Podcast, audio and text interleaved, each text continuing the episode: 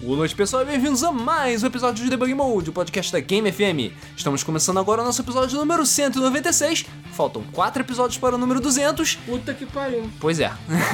Já, já, já pesquisou? Caralho, a gente nem. Já! Já, tá. Já.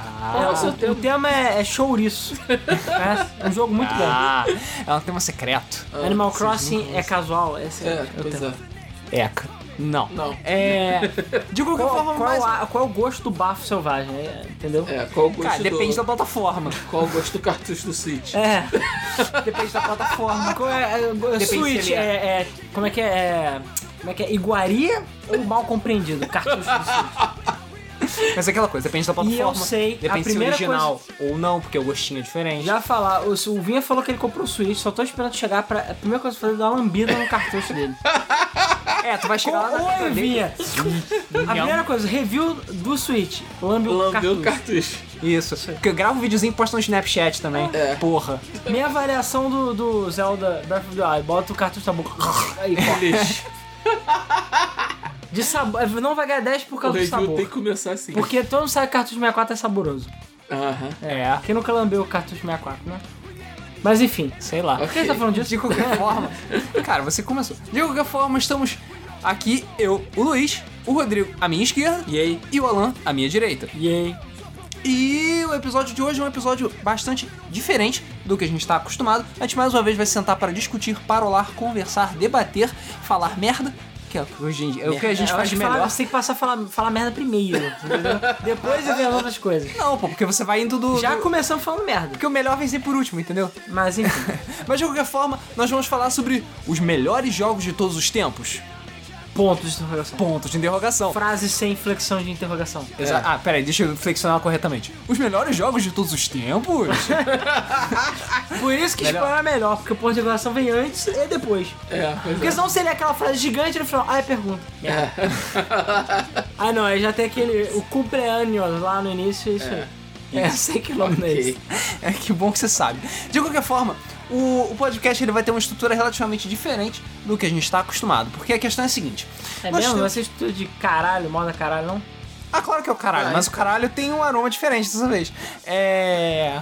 Nem imagino. Tem um de Benzoato lá, igual do controle Switch. Do cartão Switch.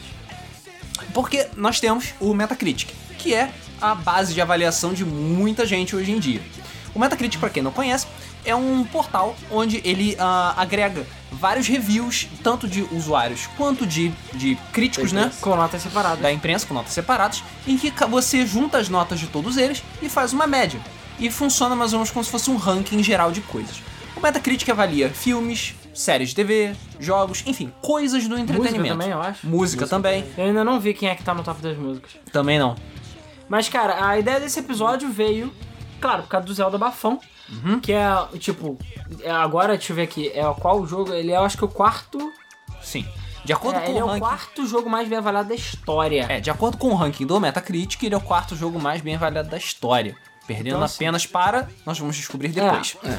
Então, assim, e cara, é impressionante, sabe? Não é qualquer jogo. Hoje em dia, né? Porque o Hoje em Metacritic. dia é muito mais difícil. O Metacritic, é, é, como o Luiz falou, ele funciona baseado em, em reviews. São vários reviews. Só que tem jogos antigos, não que eles não mereçam estar na lista, mas eles estão com notas altíssimas, como o primeiro da lista, porque eles têm menos reviews. Eu acho que hoje em dia, talvez com o número e volume de pessoas avaliando, é mais difícil. Então, assim, quanto mais novo o jogo, mais difícil né, é, é dele ficar entre os top 10, pelo menos. E, bom, a lista também tem algumas repetições, porque eles avaliam plataformas separadas, o que faz sentido. Então tem alguns jogos que ocupam, tipo, tipo três, é, três números seguidos. Então por isso, a gente queria tentar pegar os 100 primeiros da Metacritic e avaliar de trás pra frente, só que vai dar, levar um tempo. Então, como tem alguns repetidos, a gente vai botar, a gente botou uma linha de corte do 65 pra cima. Só que como tem os repetidos, então são, é o top 54,8. Top 50 52,3 Isso. do Metacritic. Exatamente. E é claro, a gente sabe que tem gente também que vai falar, ah, uma nota, pau no cu da nota. Sim, realmente, pau Sim. no cu da nota e tal. Mas não deixa de ser um- uma maneira de avaliar, porque, cara, todos os 100% dos jogos que a gente vai falar aqui são pelo menos bons. Né? Pelo menos. Pelo menos. Minimamente. No mínimo. É, tem outra coisa também, um outro agravante em relação ao Metacritic, de que ele só começou a contar a partir do tempo que ele foi fundado, que é nos idos dos anos 90. Então, jogos mais antigos, jogos da era 8 bits e um a era 16 bits e talvez um pedaço da 32 não entram na lista de avaliação do Metacritic simplesmente porque Metacritic não não existia existia. na época que ele foi lançado. E aí, por curiosidade, pra não ter Chrono Trigger, né? Porque eu É. acho que talvez o Chrono Trigger em algum lugar aí, pelo menos de 100, eu acredito. Né? A gente foi ver, a título de Curiosidade. de curiosidade, onde é que tava o Chrono Trigger, o de DS, o de iOS e o de PlayStation. Então o de PlayStation tá com 94, o de DS tá com 92, 92. e o de iPhone tá com 71. Porque É. lixo. E o problema do remake é o que a gente tinha falado, a avaliação ela é feita em cima do remake. Então não necessariamente a nota atribui o jogo. Isso. Porque o Chrono, o Chrono Trigger de DS tem algumas alterações que outras versões não tem. Então assim, Por isso que o É. de PS1 tá melhor. Yau!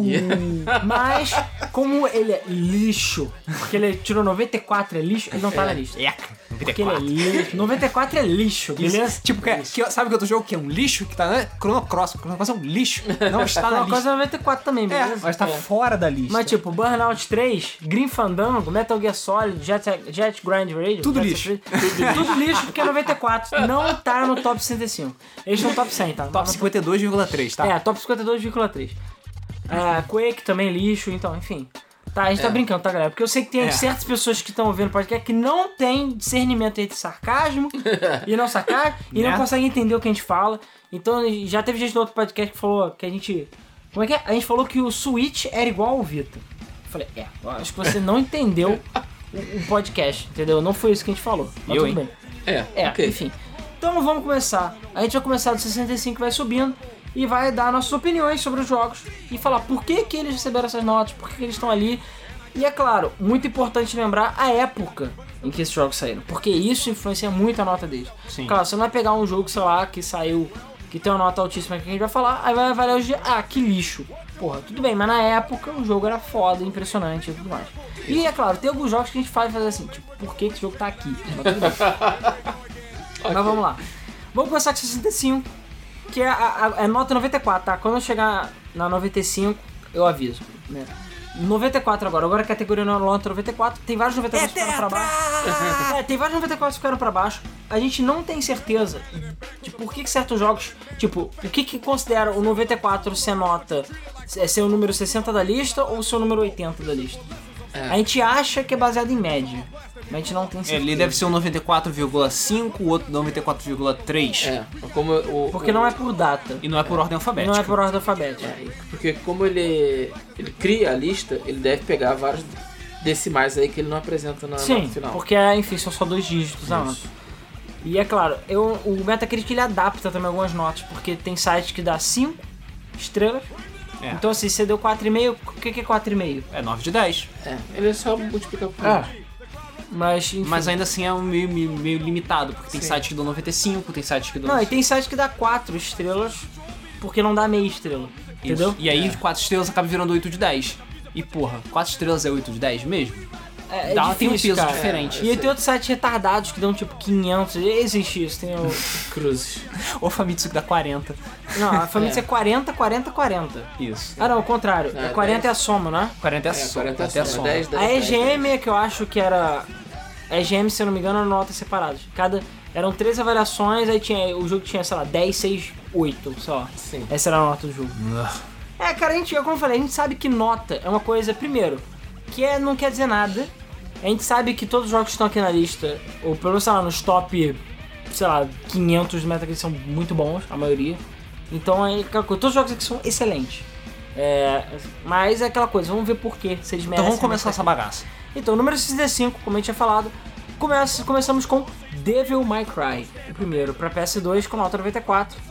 E, bom, a gente vai ignorar a nota de avaliação de usuários, porque tem, tipo, o Zelda mesmo tá, quanto aqui? Acho que o Bafão tá com 70. 7, porque... Sei lá, a gente ouviu todo tipo de coisa, tipo, ah, o Link não tem roupa verde. Ah, tem um monte de gente que dá zero e fala, ah, porque o jogo é feio e bobo, e tem Porque cara o de cartucho mamão. do Switch tem, é, tem gosto ruim. Porra. Mas enfim, hein? Devil May Cry está entre o, o número 65, nota 94. Cara, Devil May Cry é foda, primeiro, é muito bom.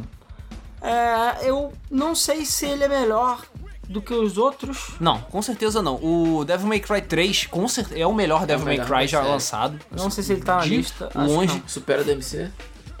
Cara, eu acho que sim. Num conjunto da obra, eu acho que sim. É um- ele é mais divertido, ele não tem o Dante Emo, entendeu? Os personagens são mais agradáveis. Cara, Devil May Cry, assim, se a gente fosse ignorar o fato que tá no Metacritic e fosse botar numa lista de top 65 jogos da história, eu não acho que né, Devil May Cry estaria entre os 65. Acredito eu. Não fiz essa lista. Mas eu acho que tem muito mais jogo pra botar na frente do Devil May Cry. Cara, mas Devil May Cry teve bastante importância porque ele é, é um dos pioneiros de um estilo de jogo que hoje em dia é muito popular, que é o Hack and Slash. Hack and Slash. Apesar que ele é mais. Ele é, ele é aquele híbrido ali, tipo, não sabe ser Onimus, não sabe ser Resident Evil, não sabe ser God of War, sabe? Tá É. Assim. Porque Não, você eu falei, tem ele é um pioneiro, entendeu? O, ele é, ainda é muito duro em relação, sei lá, God of War e outros jogos da- de- do estilo.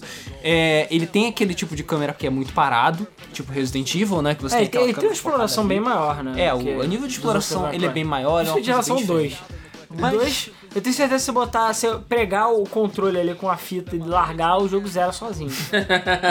Não se viu assim, Devil May Cry é difícil pra Devil caralho. May Cry 2 é, é bem ridículo, cara. O 2 é podre, mas o, o Eu primeiro, gostei, o mas é primeiro bem Devil May Cry é difícil pra caralho.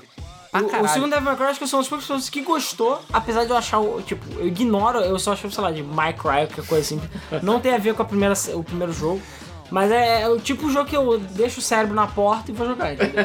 Sim, é assim mesmo. É, mas de qualquer forma, ele foi um dos pioneiros do estilo hack and slash É. e ele ajudou a consolidar o gênero pra ser uma das grandes forças da, da geração do PS3. Ah, E só ele lembrando um detalhe, já fechou no Devil May Cry.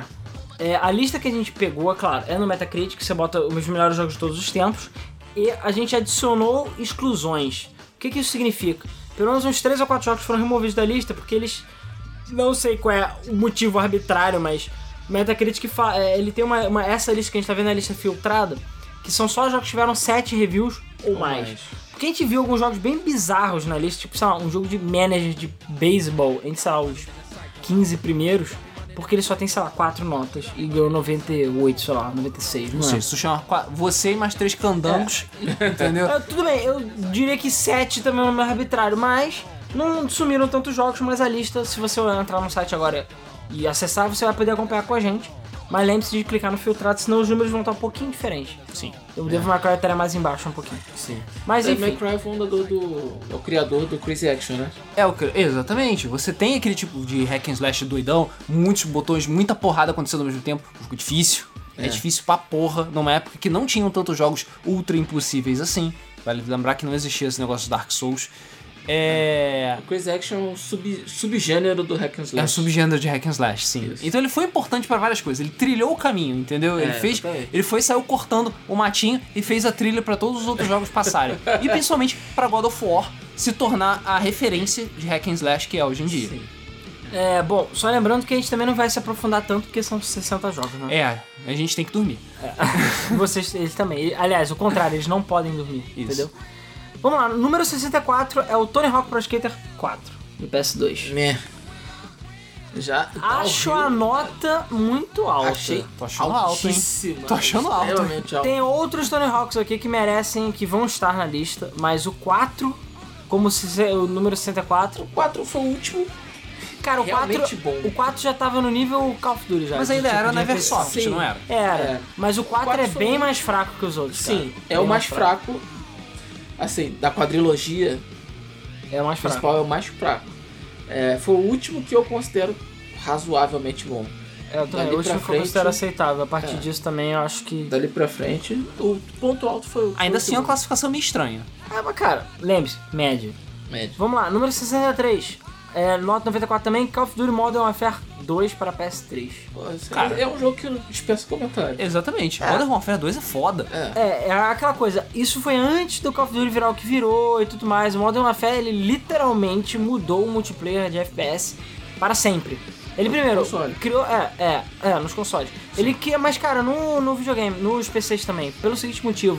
O Call of Duty que criou essa a progressão de multiplayer, que é uma coisa que não tinha. Não existia. A única maneira de você ver uma progressão de multiplayer antes era em MMOs ou RPGs ou coisa do gênero. Em termos de. Como é que é o nome? De FPS principalmente, você não tinha essa coisa de perks, de level, de customização de arma, de, de caixinha, apesar de não ter caixinha no Modern Warfare, mas não tinha essas coisas de você ter habilitáveis por level, não tinha isso, cara. Isso não era comum. Claro, deve ter tido outro jogo que teve isso, mas não era comum. O Call of Duty que criou essa Ele coisa que popularizou isso. de, é, que popularizou isso de, de principalmente perks, desse gameplay rápido, frântico, fechado, entendeu?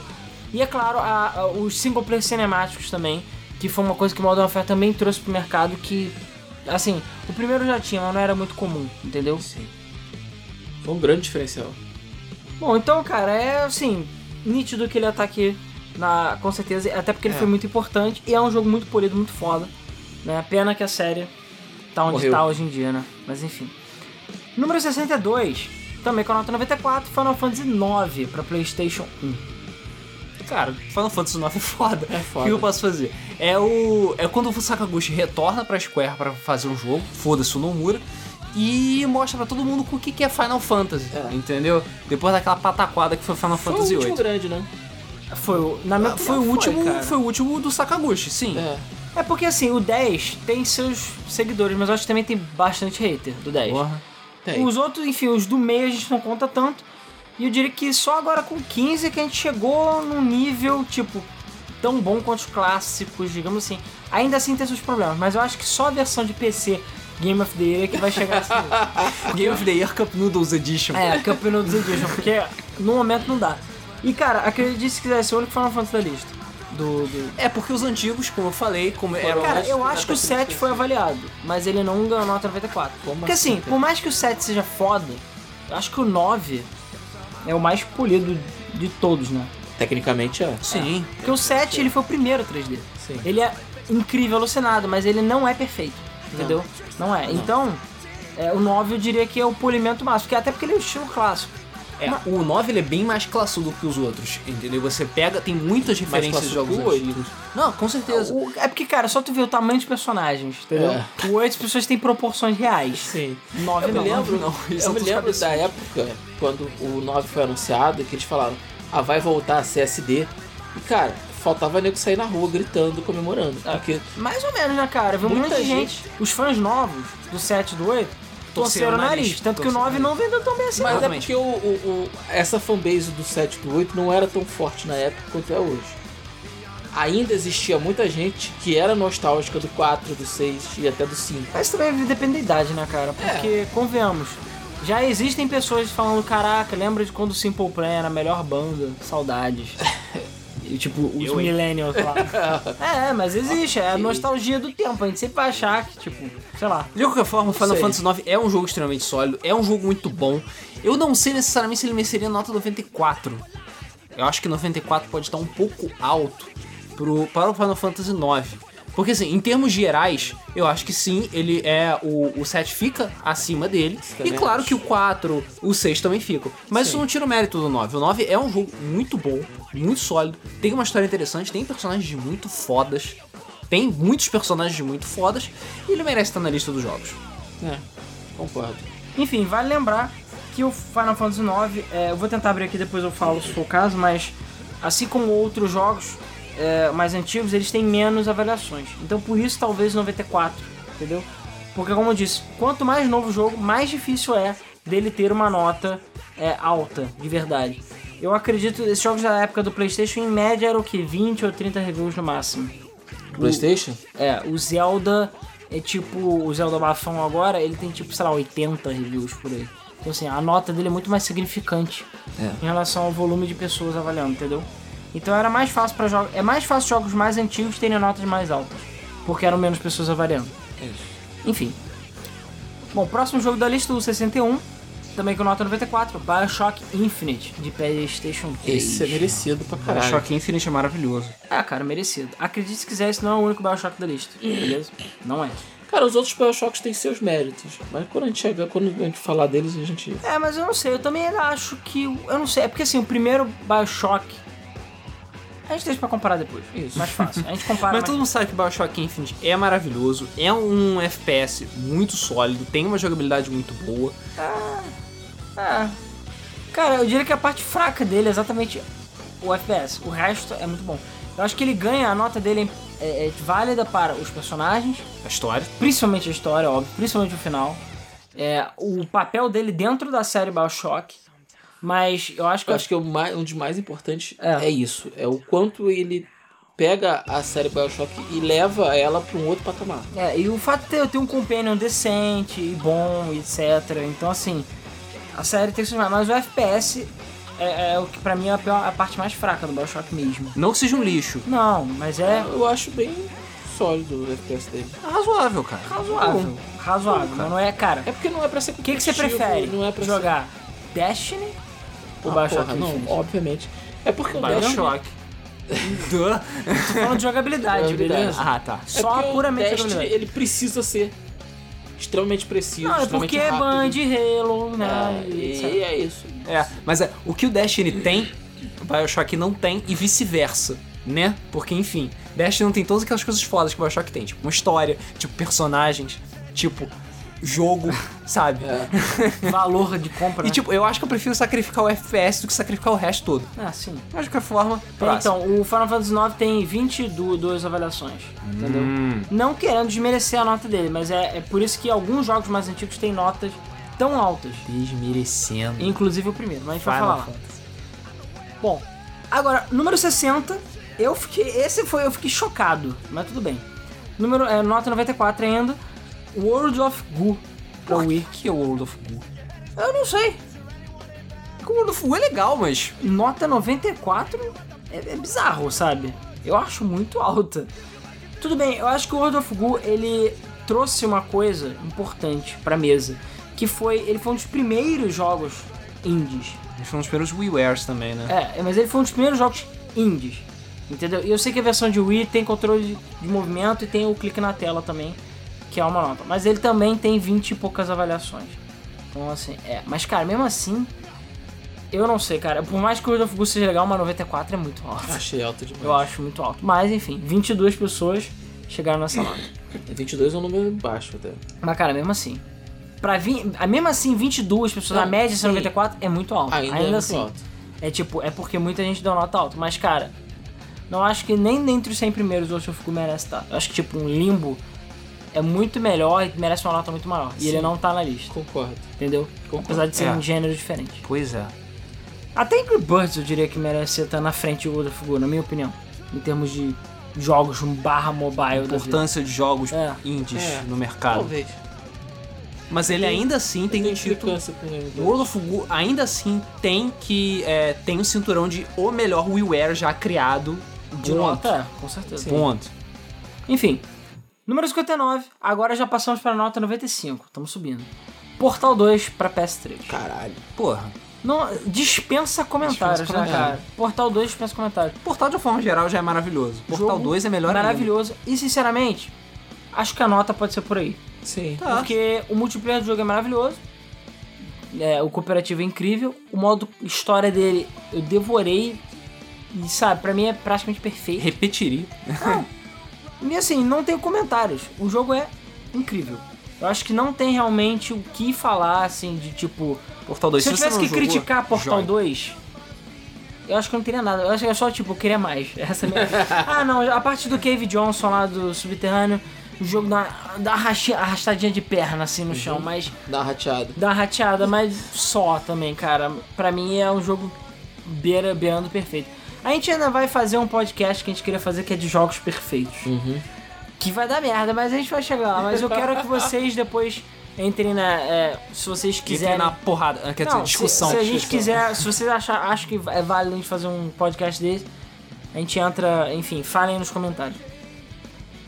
Agora vamos lá, um polêmico. Polêmico, na minha opinião. Outro? Número 58, nota 95, Metal Gear Solid 5, The Phantom Pain. Caralho. Esse, é, esse É, machuca o Alan pessoalmente. Nem fudendo merece 95. Vamos lá, Nem devagar. fudendo. Mas calma, abaixem as tochas, quem jogou Metal Gear Solid 5.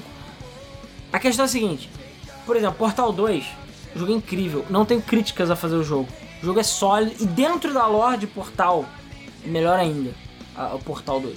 Tudo bem, eu sei que aquela parte do Cave Johnson, da GLaDOS ter, entre aspas, sido um pouco humanizada. Tem gente ficou assim, é, mas tudo bem. Mas ainda assim o jogo é bom pra lore, eu diria. Ele expandiu um- basicamente um tech demo, convenhamos, né? O Portal não passava de um tech demo que por acaso tinha um vilão muito bom, entendeu? Mas é, Portal 1 é basicamente isso. Então assim, o Portal 2 não, ele expandiu. Metal Gear Solid 5, em termos de gameplay, em termos de escopo, o jogo é impressionante. É o melhor Metal Gear de todos os tempos em termos de gameplay, de solidez. Não quero fazer piada com Solid, mas enfim. é incrível. Mas em termos de Metal Gear, ele pra mim é péssimo. Em termos de Metal Gear. É um jogo que cospe e caga em cima da lore do jogo. Talvez é- é- mais línguas dizem que é propositalmente, mas a gente não sabe, porque o Kojima tá puto. E amiguinho, aquele final. Desculpa. É Você querer enfiar um caminhão no seu rabo. Não dá, não, não entra, não bate. Entendeu? Não Ah, vai. você sabe que era porque o Kojimão tava boladão. É, eu entendeu? também tenho essa teoria. Quando eu vejo essa teoria de que o Kojimão fez aquilo pra zoar, e inclusive a própria coisa do Keith. Sutherland e tudo mais, você fica assim, é, cara. É, apesar que o David Hater já falou que o Kojima é meio doido e ele tipo, já tava querendo chutar a bola do David Hater há muito tempo. Não sei porquê. Mas o Keith. Sunderland, é, enfim, faz tudo sentido no final. Mas, cara, Metal Gear, é, pra mim, pra ele ter a nota 95, é a prova de que, um, é, me- é gente tendo medo de dar nota baixa pra Metal Gear, que tem gente que tem medo. Sim. Dois, é gente que não jogou até o final. Três, é gente que não jogou todos os Metal Gears. Eu conheço muita gente que falou, caralho, é o melhor Metal Gear do mundo e nunca tinha jogado Metal Gear na história. Foi mal, cara. Se você chega no final do jogo, você vê que o jogo começa a repetir missão. Porque tem que encher linguiça. Você vê que fica um bando de coisa aberta. Tem as explicações mais idiotas de toda a série. Então, assim, é. Sabe? Não merece 9,5 mesmo. Eu diria É, que é um foi- sólido 8 por aí. É, e quando você tem, tipo, Metal Gear 2, Metal Gear 3, até o 4, de vez em quando, você vê que, tipo, porra, o 5? Sério? O 5? É, É, mas calma, tem outros Metal Gear na lista. Tem. outros- tem mais abaixo e mais acima, mas realmente, Metal Gear 5 tá entre os 60 primeiros? Não. Não. Não, pra, na minha opinião, não. Inclusive a nota de usuários dele até mostra bastante isso, é 7. Entendeu? E eu também acho que. Não acho que o jogo merece um 7. Assim, como Metal Gear, eu acho que ele merece, sei lá, 3, 4. Ele, como Metal Gear, assim, em termos de lore, ele é péssimo. E a coisa mais importante que ele tinha que fazer, que é explicar por que, que o Big Boss foi de herói pra vilão, ele não explica. Spoiler. Não explica. Não adianta você jogar esperando que. Não explica. Só explica, o Big Boss é um idiota. Sei lá. É basicamente. E é isso. E que a Um Konami. dia, e um dia o. Alan vai fazer o. É, então, eu só vídeo. tô esperando o Luiz fazer. Agora que a gente tem duas palavras. O porque eu odeio o Chrono Cross, eu faço porque eu odeio Metal Gear Solid 5. É, tu vai ter muito o que falar. E vai, é, vai dar merda. Eu sei que vai ter gente que vai xingar e tudo Vai mais. ser quase uma série. Vai ser- é, mas a ideia é essa. A ideia é essa. Eu tenho conteúdo suficiente pra falar porque que eu acho The Phantom Pain é um péssimo Metal Gear. É um excelente jogo. Péssimo Metal Gear. Vai ser uma série pra cada jogo. Né? Agora vamos, vamos, vamos continuar Enfim. que a gente tem muita coisa pra ver. Tudo bem, número 57, nota 95, Portal 2 de Xbox 360. É. Ok. Ha, chupa Playstation. Não, tô zoando. Ah, Foda-se, é um 0, um é um. É, eu acho que é.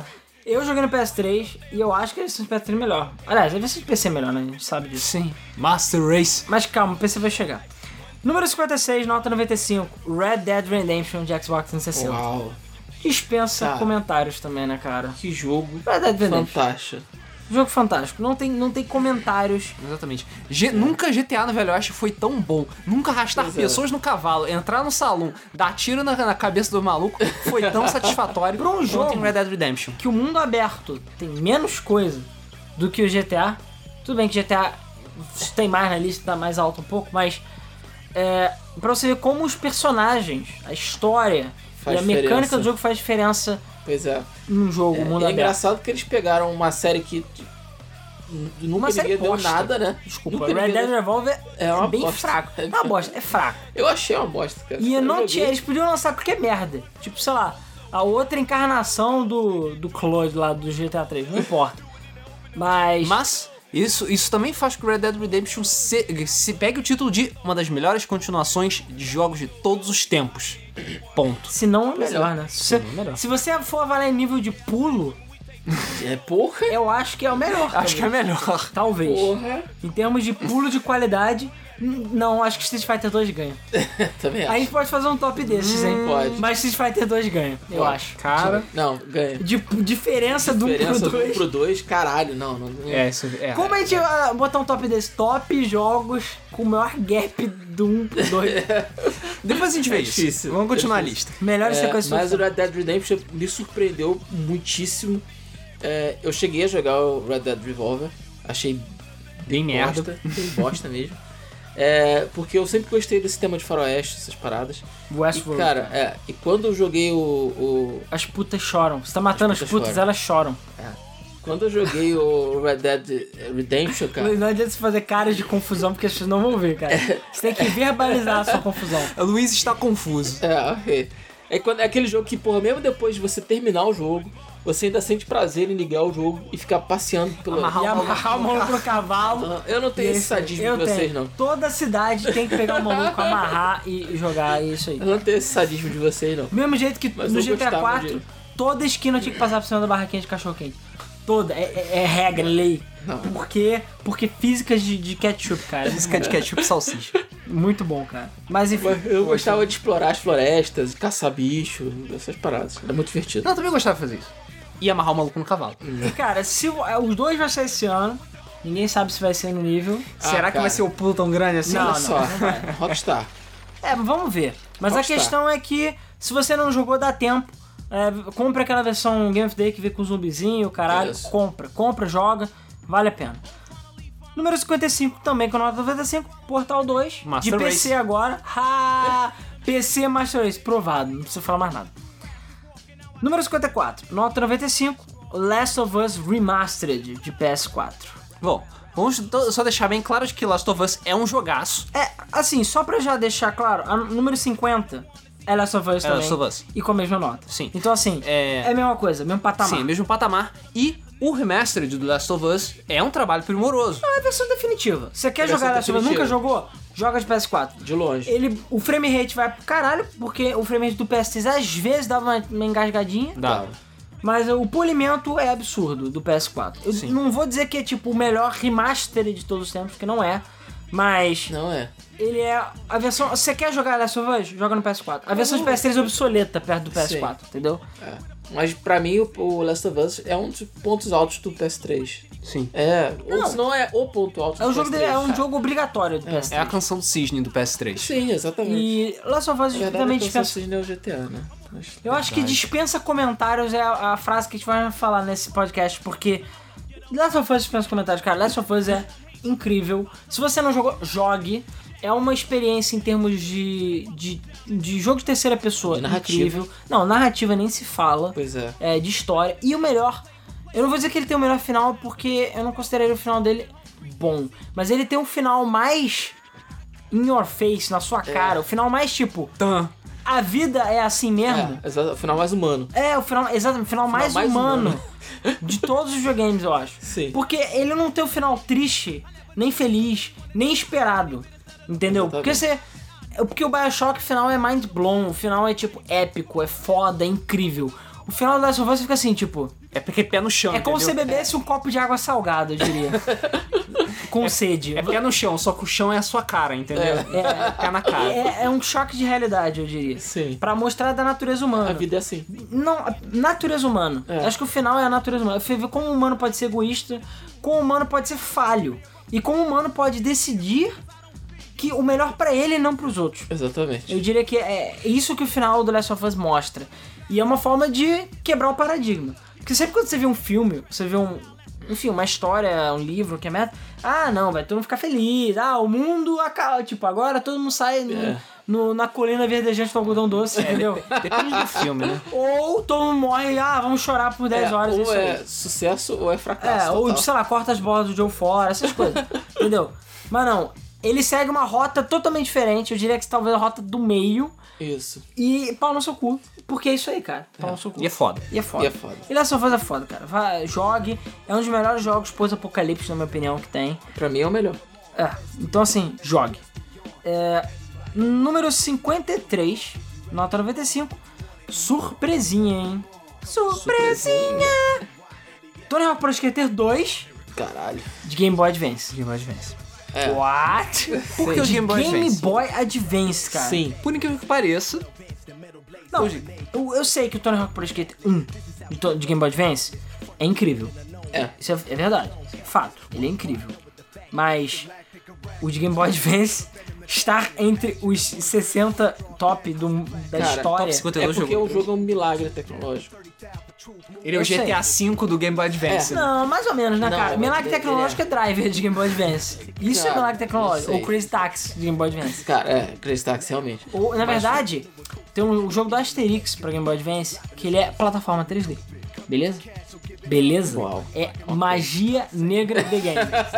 o maluco sacrificou crianças pra fazer Mas eu acho que é porque é o seguinte, Tony Hawk 2 é o, o ápice da série, na minha opinião. Sim, é. Tá?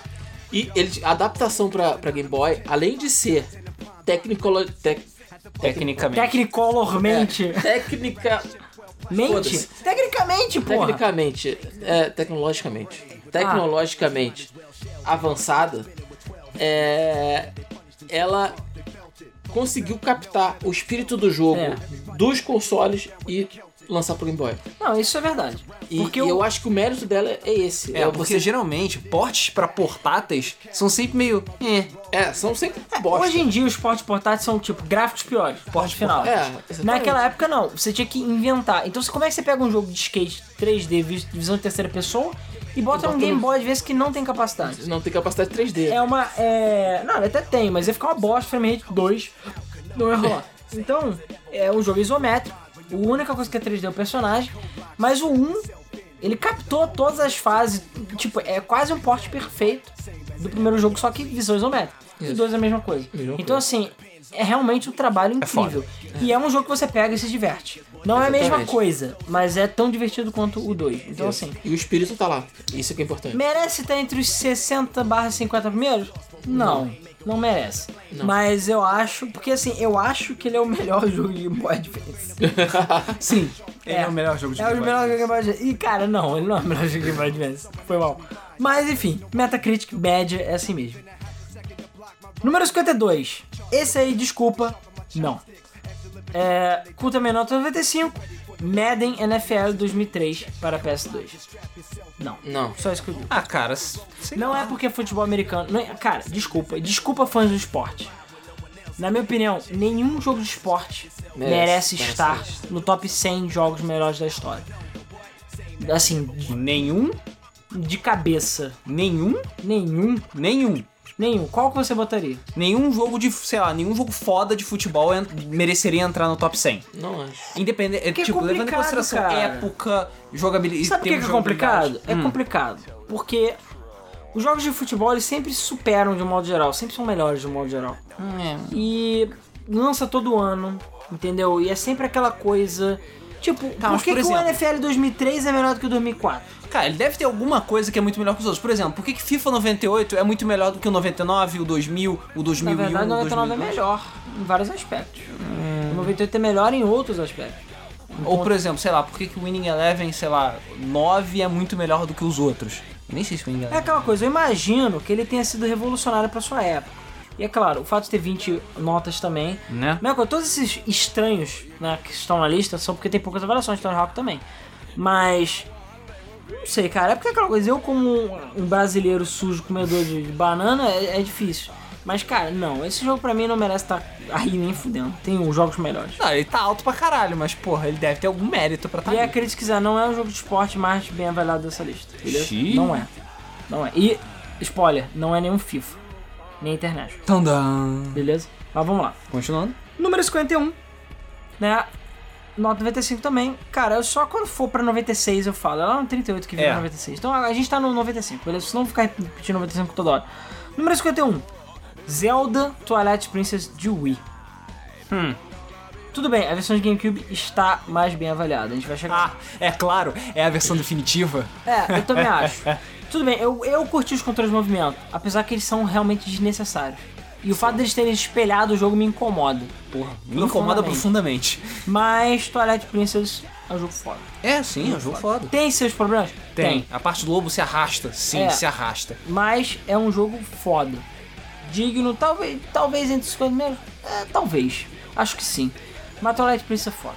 E é um jogo que é Dark Edge. E que mostrou que Zelda pode ter gráficos sérios de novo. né? Twilight Princess é tipo aquela. É quando você tá na, naquela puberdade, você decide ser emo ou ser dark. entendeu? exatamente. Fica, se tranca no quarto, fica ouvindo música, Se metal. corta à noite. Entendeu? É, se corta à noite. Isso é Twilight Princess, entendeu? Ele te, Zelda teve que amadurecer pra chegar até onde chegou hoje em dia, que é o bafão. Isso. Entendeu? Mas, Mas não é o melhor Zelda nessa lista. Tem Não muito mesmo. Zelda. Muito Não Zelda. mesmo. Bom, número 50 é Last of Us, como a gente já falou, de falamos. PS3. Número 49, vai lembrar que esses números também existem jogos repetidos, como a gente falou. Então, Uhum. é tipo, por isso que a gente botou no 60. Então é mais ou menos 50, como se fosse.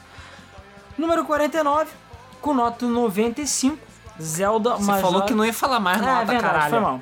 Zelda Majora's Mask.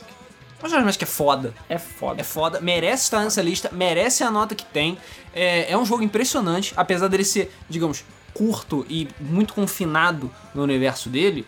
É, ele é um jogo extremamente sólido, extremamente bem polido, entendeu? Em alguns aspectos, eu acho ele até melhor do que o Ocarina of Time. Eu me diverti muito mais jogando Majora's Mask do que Ocarina of Time. É, e eu sei cara. que muita gente vai ficar puta com isso. Não, assim, eu. Uma coisa que eu até falei isso na live do Zelda Bafão que, que eu fiz. Uma hora lá que comentei. Eu detestei Majora Mask quando saiu. Assim. Herege. É, calma, vou Trash. explicar por quê. Eu vou explicar por quê. Porque eu basicamente não entendi o objetivo do Majora's Mask. Não é que eu odiei, eu achei a mecânica de 3 dias foda. Eu achei tudo muito legal. Mas o jogo só tem 4 dungeons. Sim. E aí eu simplesmente joguei e zerei o jogo. Falei, what? Tipo, acabou o jogo. Como eu falei, contido no próprio É. universo, etc. então eu falei etc. assim, hã? Tipo, acabou o jogo. E o Link adulto é uma máscara que você usa no final e a batalha do Majoras é super fácil com Sim, essa máscara. isso é meio escroto. tipo, ou a batalha é muito difícil ou é muito fácil. Eu fiquei assim, puto, de verdade, puto. Eu fiquei assim, cara, não falei que é uma bosta, mas eu fiquei decepcionado. Até porque eu lia nas revistas que nem um alucinado e, cara, babava e o caralho, isso vai ser o melhor Zelda. E se Ocarina tinha sido bom, Majora ia ser melhor ainda. Final das contas, eu só comecei a apreciar o jogo mesmo depois que você faz a sidequest, né? Aí eu falei, não, vou pegar 100% do jogo. Fiz as sidequests, peguei todas as máscaras, e é claro, eu com maior entendimento de inglês, porque eu fiz muitas das, das paradas basicamente Sem com guias saber. e sem entender inglês direito, então, pra mim, tipo, eram só enrolações pra eu pegar a máscara do Link e tal. Só depois que eu fui rejogar, depois de mais velho, é que eu vi como o jogo é impressionantemente foda. Sim, e Entendeu? ele tem um, um dos universos, se não o universo de Zelda mais rico que existe. Sim, Em termos de sim. personagens, diálogos, E eu queria situações. que tivessem mais Zeldas assim. Pois e é. mais Zeldas que fossem. É, que botassem o saco pra fora, o pau pra fora, entendeu? Que fossem mais é, arriscados. Que arriscassem mais. Majora's Mask fez uma coisa que eu acho que nem no bafão o Zelda fez, que é arriscar. Twilight Princess fica aquele negócio tipo, não, eu sou dark, eu sou noir, Dark. sou greedy, eu sou edge. Não, cara, Majora's Mask é dark de verdade. É, porque o Dark do Majora's Mask, ele é Dark num nível de tipo, ser da- ele é Dark sem ser na sua cara, digamos assim. Porque uma coisa é você botar tipo um cara de capuz e cara, uh, eu sou mal, aí o Link, oh, tipo, cores, é, tipo... Cores é, escuras. mais escuras e não sei tons o quê. sem saturação. É, e você fica tipo, oh, mal, não sei Não, o que. cara. E... Majora's Mask é a vida na sua cara. Entendeu? menos, Majora's Mask é colorido pra caralho e tipo, caralho, minha mãe E, morreu. e é tipo, você encontrou um destino terrível, na verdade. É, tipo, sabe, É, cara. aborto. Não, não tem aborto jogo. Mas Não sei lá, aborto. é uma parada, tipo, é tudo colorido feliz, mas tem uma parada dark. Sim, as pessoas perdem as crianças, entendeu? Gente morre o tempo Depressão. todo. É depressão Pura. Entendeu? Você lida com você lida com pessoas depressivas de verdade, entendeu? Você tenta ajudar os problemas delas, ainda assim não resolve os problemas. Cara, e pra é mim as sério. paradas, tipo... Cara, a máscara do café que tem um casal lá e, tipo, você consegue reunir o casal. do casal é No das último, mais fodas tipo, que o mundo existem. tá acabando, mas eles se amam. Cara, é, tipo, épico. O fato de ir lá no Long Ranch, aquelas as meninas lá, eu esqueci o nome Lutando dela. contra os alienígenas. É, não, não, as esquece vacas. alienígena, mas o, pra mim a parte mais chocante é que tem uma bebida, que eu não lembro agora qual é a bebida no jogo, que é, sei lá, leite. Mas é um leite diferente lá que Sim. as pessoas bêbadas. Porque, claro, crianças, né? Hum. Mas no último dia, a- é porque é a Malon, não é o nome dela? Isso. Tem a Malon grande e a Malon pequena, porque, Isso. enfim, universo paralelo. Mas a irmã mais velha permite a criança beber porque ela sabe que o mundo vai Vai acabar. acabar. Então, tipo, Deixa ela se a- divertir, vai. deixa ela se divertir. Aproveita uma coisa que é proibida pra criança, porque é uma bebida. E ela vai estar alta e alegre, sei lá, pra poder curtir o final do mundo, sei lá, em paz e morrer feliz, pelo menos. Tipo, Isso é Nintendo, cara. Zelda. Isso não é Silent Hill, sabe? Nem Silent Hill tem paradas tão depressivas e obscuras e, tipo, você só vê, tipo, ah, uma criancinha bêbada. E é isso aí, tipo, ah, eu deixei ela porque o mundo vai acabar. Mas a, a profundidade do negócio é absurda, Não, você vê sabe? os personagens, tipo, no primeiro dia tá todo mundo feliz e contente, talvez um pouco A desconfiado. tem esperança, sei lá. E aí no terceiro dia, cara, é só depressão. Tá todo mundo tipo, é, foda-se. E aquela coisa, aí. sei lá, tinha coisa que queria ser feita na minha vida e não fiz, e sei lá. É, cara, ele lida com a morte de uma forma É. foda. É, é- é impressionante o jogo, sabe? Tipo, lida com- não com a morte, mas com fatalidade. Lida com o inevitável, entendeu? E de uma forma e maravilhosa. você por trás, ela trabalhando que nem um louco, pra tentar reverter isso. Mal eles sabem. É. E os caras revivendo essa história o tempo todo, sem se tocar que eles estão revivendo. Sim. Então, assim, cara, é um jogo impressionante. Épico, Um jogo impressionante. foda. E é o que eu falei, eu só apreciei o Majora's Mask depois, mais velho, entendendo a história, entendendo o inglês e o, como funciona o jogo. Porque eu acho que sem isso você é realmente como um Zelda. Ele não é tão fodão assim, tipo, porque falta dungeon, falta mecânica, o jogo é simplório. Mas se você conhecer a história do jogo, que o jogo foi feito em um ano, que ele teve que reutilizar os assets, que a história de mundo paralelo foi genial pra poder fazer com que o jogo, sei lá, fosse feito rápido, né? Que é uma daquelas imbecilidades. Não, tem que fazer jogo rápido. ah, Imbecis. E aí Mas acho que saiu foi que o saiu. melhor caso de jogo feito às pressas. Cara, tem outros casos. Tipo, Donkey Kong Country foi meio feito às pressas, acredite se quiser. Mas, por isso, sei lá, que tem chefes que são recolor. É. Mas enfim, Majora's Mask é foda. Se você Agora- não jogou, joga. Agora vamos subindo. Vamos subindo. É, número 48. Zelda A Link to the Past pra Game Boy Advance. Ah! Eles aproveitaram aí pra... Fizeram um truque que eu vi. Pena que o Chrono Trigger não conseguiu. É. Mas, enfim. É óbvio, né? Link to the Past é foda. E por acaso a versão de Game Boy Advance vem com o Force Word, que é Sim. mais foda ainda. Sim. É, mais foda ainda não, mas é muito foda. Então, assim, é basicamente Zelda Link the Past, só com, to the Past, só com mais conteúdo. Ponto final. Então, Cara, o posto é perfeito. Não tem alterações imbecis, não muda a porra da história inteira. É o jogo, pega, cala a boca, joga e se diverte. é por aí. isso que ele tá na lista. É, assim, ainda considerado por muitos o melhor Zelda 2D ever. E, por muitos, na verdade, que eu quiser, é o melhor Zelda. Por, pra muitos ainda é o melhor Zelda. Cara, eu diria que tá entre os top Zeldas, mas o melhor, não. Tem outros que eu acho melhor. Link cabelo de chiclete. Mas o, o- eu diria que o Link, at Link to the Past é que basicamente solidificou o que é o Zelda. Sim, entendeu? com Foi ele certeza. que solidificou. A história, os mundos, é, as. Como é que é? As repetições de, de coisas que acontecem na lore. é, Zelda, ele tem milestones. Ele tem certos pontos que são definitivos para a série de forma, de forma geral. A Link to the Past é o primeiro grande salto desde o primeiro Zelda. E os- o outro é o Ocarina of Time. Isso. E talvez o outro seja o Bafão, Também acho. Breath of the Wild. Também que acho. são os grandes milestones de Zelda. É, os Que, grandes tipo, degraus, né? Exatamente, que tipo, passamos uma barreira. Isso. Beleza, quebramos todos os paradigmas e agora estamos prontos pra nova. Porque por mais que Majora tenha quebrado o paradigma, ele meio que parou e morreu ali. Não saiu mais nada dali. É, mas faz parte É. de uma evolução, entendeu? É que nem o, o Link Between Worlds. O Link Between Worlds foi um pequeno passo de uma evolução que levou até o Bafão do Selvagem, que foi realmente o puff, É, martelo na porrada. parede. Eu entendeu? acho que o Majora também tem esse, tem esse papel. Ele não Mais ou é menos, um jogo cara? que revolucionou. Cara, eu, não, eu acho que eu não acho, sinceramente, assim, parando pra pensar, eu não acho que Majora influenciou tanto assim. Não, não influenciou. exatamente isso que eu tô falando. É o que ele tá falando. Ele morreu ali. Não influenciou, Não mas influenciou. ele é uma pecinha importante pro próximo passo. Exatamente. Sim, mas exatamente. todo jogo da cidade do Zelda é assim. Todo jogo. Mas o Majora's Mask foi tipo. Não foi um salto pra lugar nenhum. Não. Entendeu? É. Pecinha. O máximo é o Twilight Princípio. Ah, porque as pessoas sabem que Dark Edge é legal. Não, tipo, Pecinha. Skyward Pecinha. Sword. Pecinha. Sword é pecinha meio torta, né? Pecinha. Pecinha. Aí chegou no. no- quando É chegou pecinha no, no bafão. movimento. É, quando o chegou no bafão. o especial já tava carregado, entendeu? Mas enfim, a gente vai É, chegar mas lá. os três pontos altos da série Zelda são o Link to the Past, o Ocarina e o Bafão. E o minha bafão. Número 47. Halo 2 para o Xbox. Cara, Cara, Dispensa comentários. é, justíssimo. justíssimo. Halo Porque- é foda. Justíssimo. Halo da Band é foda. É, exatamente. É, E Halo 2, cara, é. É aquela. Que, da mesma forma que Halo. o, o Modern Warfare teve todos aqueles. aquelas coisas fodas de multiplayer, perks, etc. o Halo 2 também foi extremamente importante pra isso. É, o Halo 2 ele foi a evolução natural do Halo, que já foi um jogo revolucionário por si só. Primeiro, fez coisas do Xbox que eu acho que nem a Microsoft sabia que dava fazer. Primeira coisa. A Band faz macumba Porque ele mesmo. tirou, é, fe, é, é- é- a palavra você tem macumba. Macumba.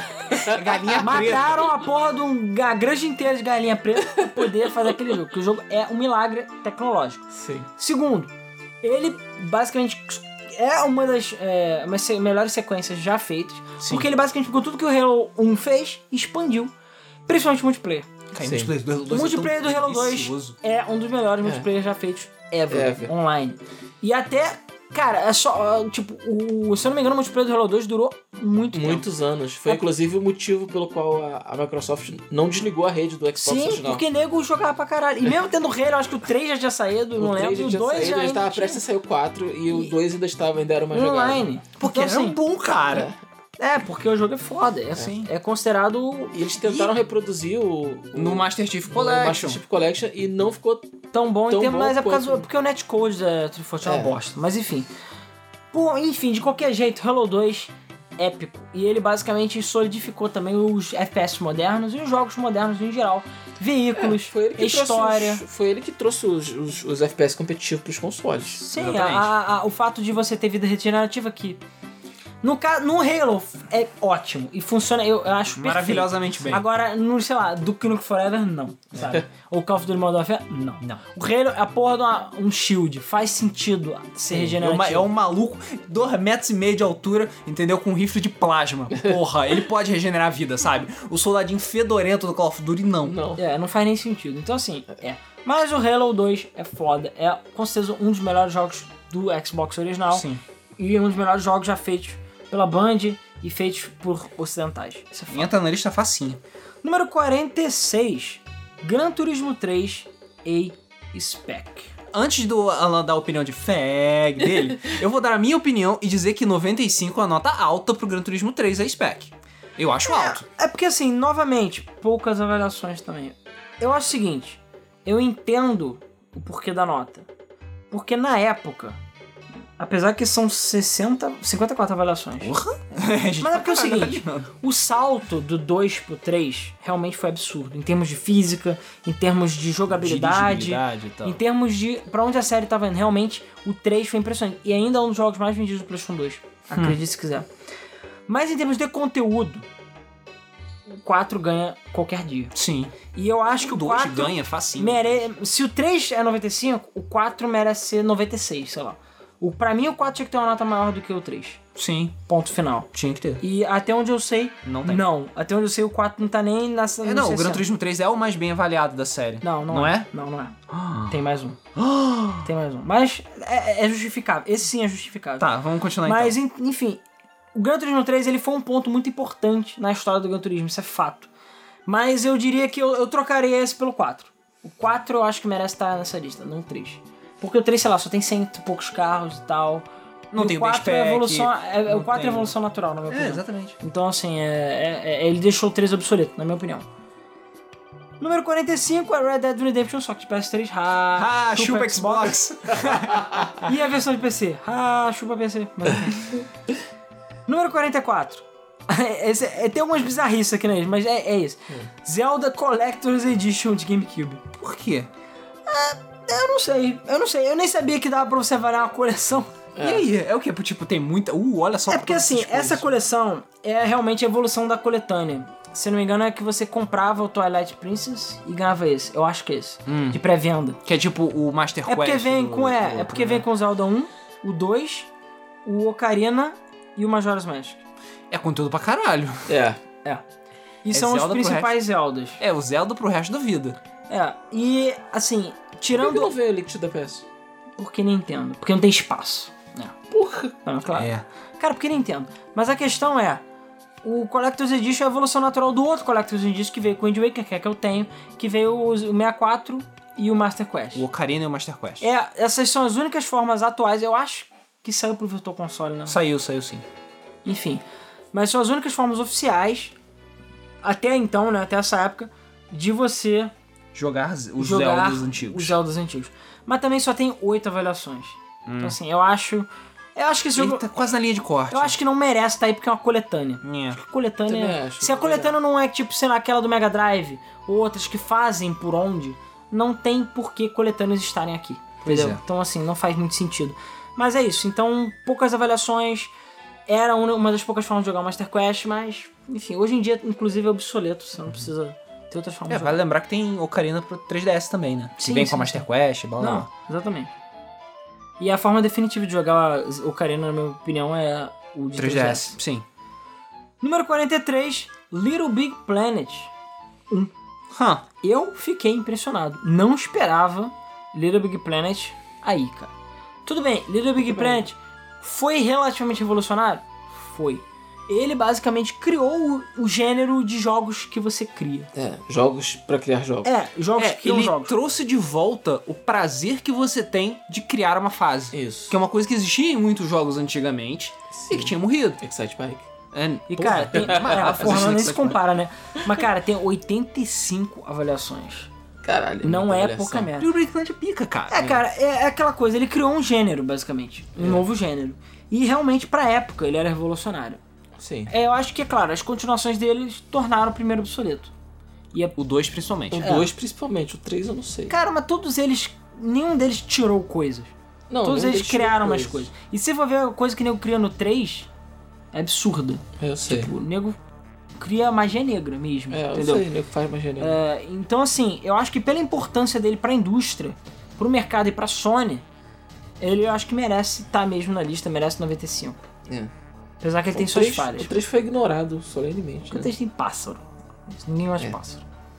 Número 42, GTA Vice City de PS2. Demorou pra aparecer GTA.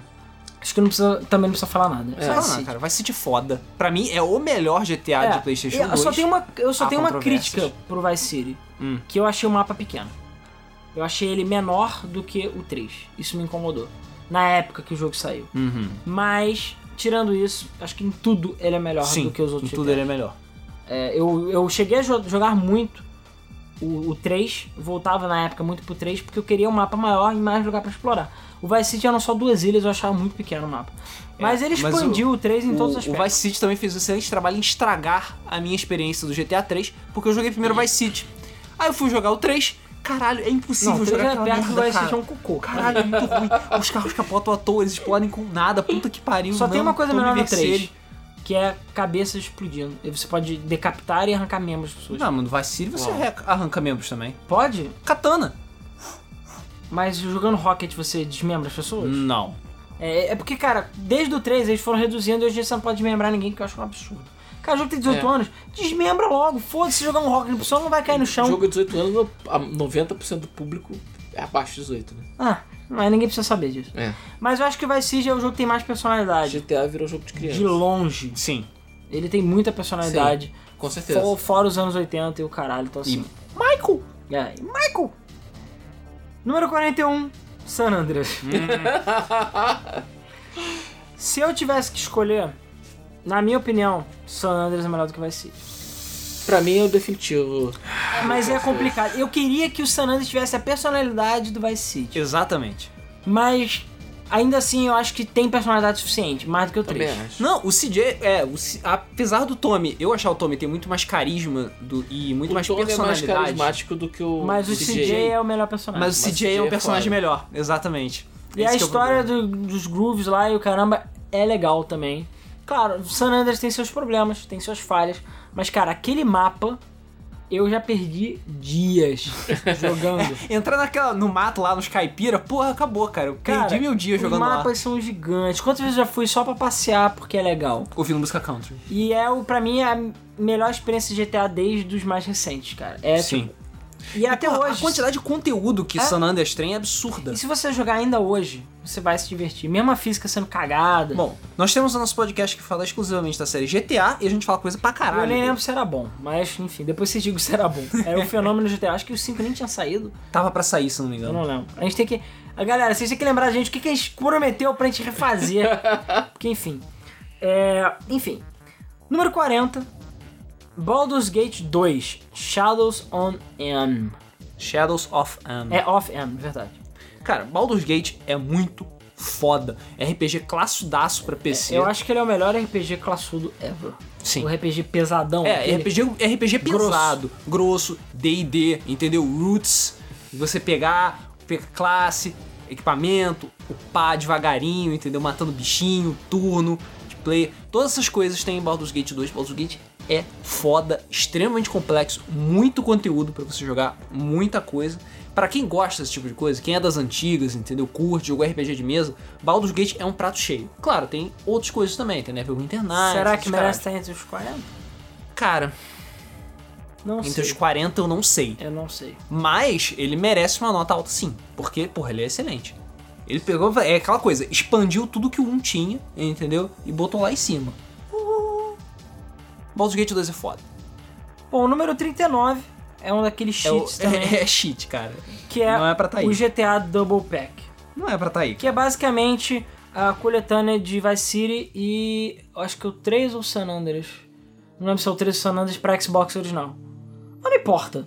Foda-se. Foda-se, sério. Não importa, não, não se bota uma coletânea ali, entendeu? Na minha opinião. A não ser que tenha, tipo, remastered ou seja justificável.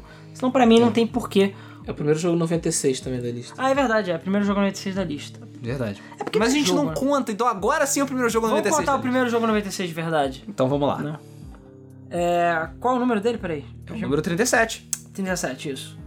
Não, não é 37, 38. Ah, O número 38, agora já estreando oficialmente o 96. Metal Gear Solid 2, Sons of Liberty pra PS2. Metal Gear Solid 2 é foda. Desculpa, na minha opinião, ainda é o melhor Metal Gear. Há Drop- controvérsia. drop the mic, sai que da sala. Snake Eater? É, pois na é. minha opinião, é melhor Justamente, há controvérsias por causa de Snake Eater. É. Desculpinha. Snake Eater, lixo. 94 com nota 94. Tá lá. Na ralé. Na ralé, com 94. É aquela coisa, o Sons of Liberty tem uma história extremamente envolvente, é, tem uma jogabilidade excelente, que foi um salto absurdo em relação ao Foi. primeiro Metal Gear Solid. É, por mais que tenha o Raiden e o Kojima tenha passado a perna em todo mundo. Cara, entendeu? mas that's the point, cara. Essa é a, geni- a genialidade do Kojima vai além. Por isso que eu falo que uma coisa que me conforta no Metal Gear 5 é essa teoria de que o Kojima fez de propósito. Sim. Foi pra exatamente mostrar a merda que estava. Por causa do plot twist do final. Mas enfim. E que é genial. Separar. Pra, se você pensar nesse aspecto, é genial. E o Metal Gear Solid 2, um dos pontos fortes dele é exatamente a, a questão da mídia manipular, de você poder ser manipulado pela mídia e de como isso pode influenciar a sociedade. É um dos pontos. E como mentiras podem se propagar pela internet, essas coisas. E cara, todos os trailers, todas as amostragens do Metal Gear Solid 2 antes dele sair, foi o Kojima só mostrando o Snake. E aí quando você joga o jogo, você vê que o Snake só, você só joga por uma hora com o Snake. E o resto do jogo é com o É Raiden. com Raiden. Então é tipo, você não pode acreditar no que a mídia diz, você não pode acreditar em trailers. Não é. Entendeu? E assim, apesar do Kojima nunca ter sentado e falar, não, foi isso que eu quis dizer, muita coisa no jogo indica Que foi. que foi assim, proposital isso. Tudo bem, existe, é claro, um outro ponto que é as pessoas que não conheciam Metal Gear, é, eles, ele queria mostrar um ponto de vista de um noob, de um iniciante. E o Solid Snake, o Snake nunca poderia fazer isso porque ele já é um pica grossa. Então o Raiden é um, iniciante, é um novato. E se fosse o Snake no lugar do Raiden, muitas coisas da história não dariam certo. E não ia ser um jogo tão interessante como ele é.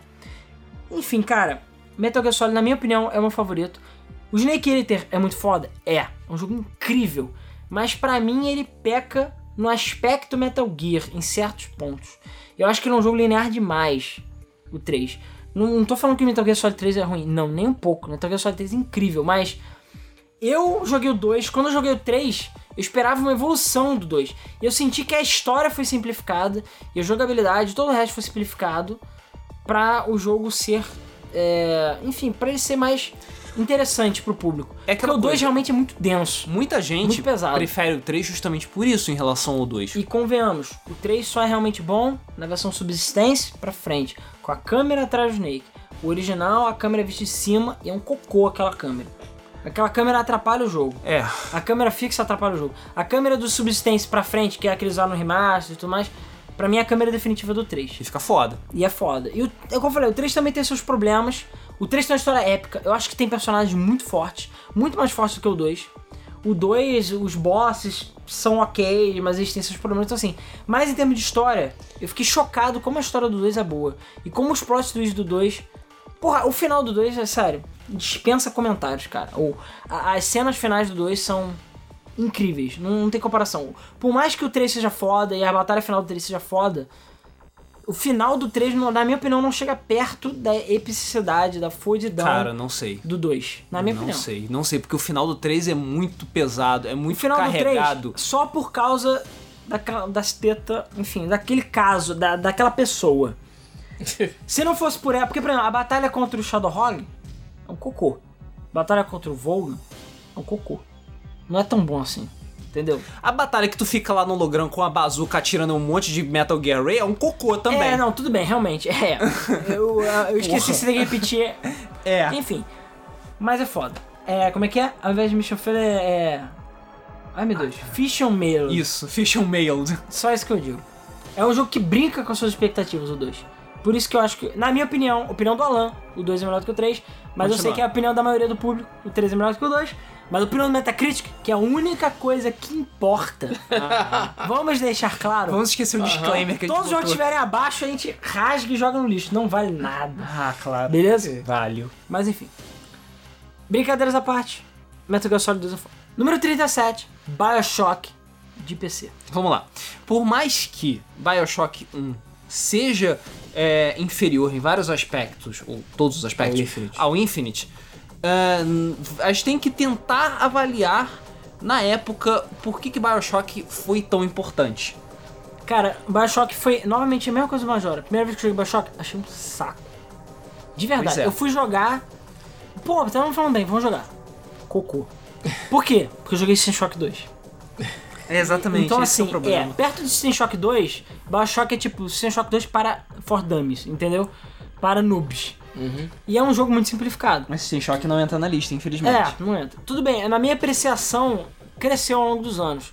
E a parada do Big Daddy, Little Sisters, a história é pesada, e Plasmids, É porque, etc. cara, Bioshock não é pra você jogar. Uhul, tiro, blá blá blá blá. Pois é. Não, mas eu não entrei Deixa com o Bioshock com essa mentalidade. É, Eu exatamente. entrei em Bioshock com a mentalidade de caralho, vai ser melhor que System Shock 2. É, e não mas foi. Não foi o que aconteceu comigo. É, eu me lembro que a pri- primeira vez que eu joguei Bioshock, eu tava. Não me lembro porquê, mas eu tava na condição de que não dava pra eu parar e apreciar o jogo. É, chegar e, Jogar. e jogar. É, eu achei uma bosta. É, eu não consegui entender o que estava acontecendo, por que, que as coisas estavam acontecendo, porque eu não estava conseguindo parar e ouvir os diálogos e olhar em volta e ver os ambientes e tudo mais.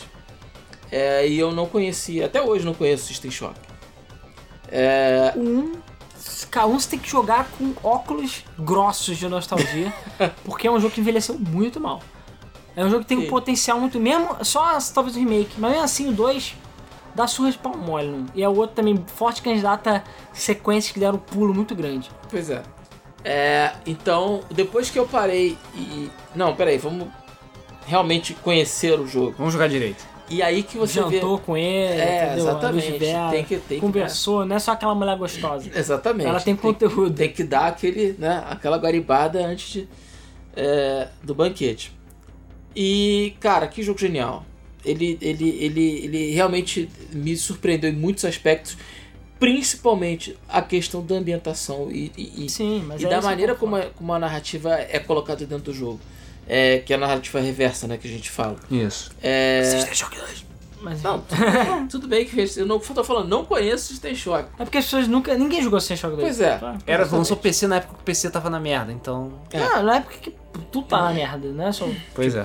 Então, o jogo me surpreendeu nesse sentido e, e eu acho que é muito merecido. O ápice da série, obviamente, é o Bioshock Infinite. Eu acho que ele tá um pouco alto demais, talvez. Eu também acho, mas aí é justamente o que a gente falou.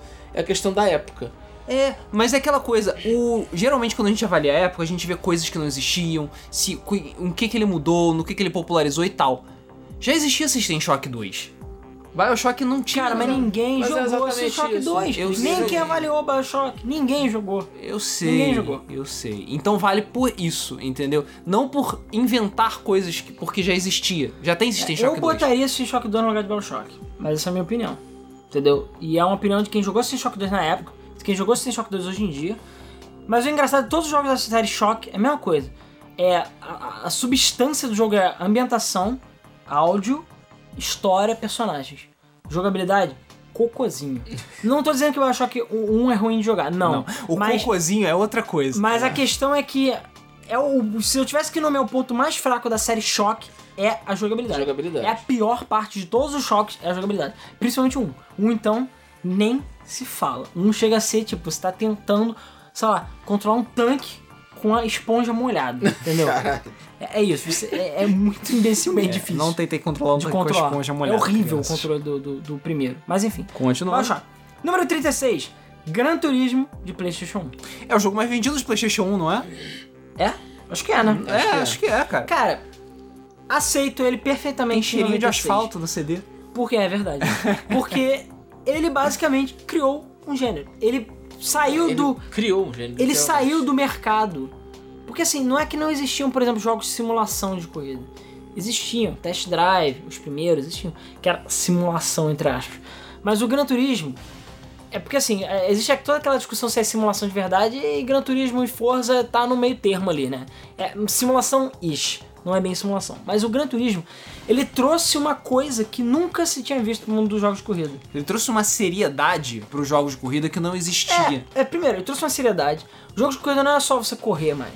É, tinha a ver com a sua carreira, com progressão, é, licenças, Colecionar carros. colecionar carros. A quantidade de conteúdo que o Gran Turismo trouxe pro mercado, nunca tinha se visto nada parecido. Test Drive era simulação? É, mas tinha três carros, dois carros, duas pistas. Gran Turismo não, tinha uma caralhada de pista. Número absurdo de carros.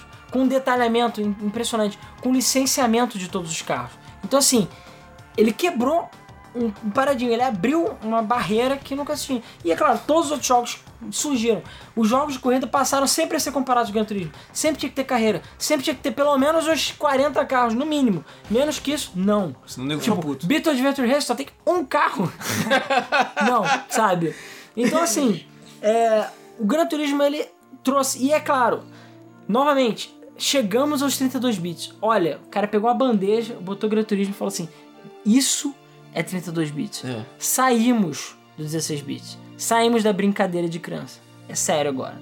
Entendeu? Mostrou o que um salto de geração pode fazer para um gênero de.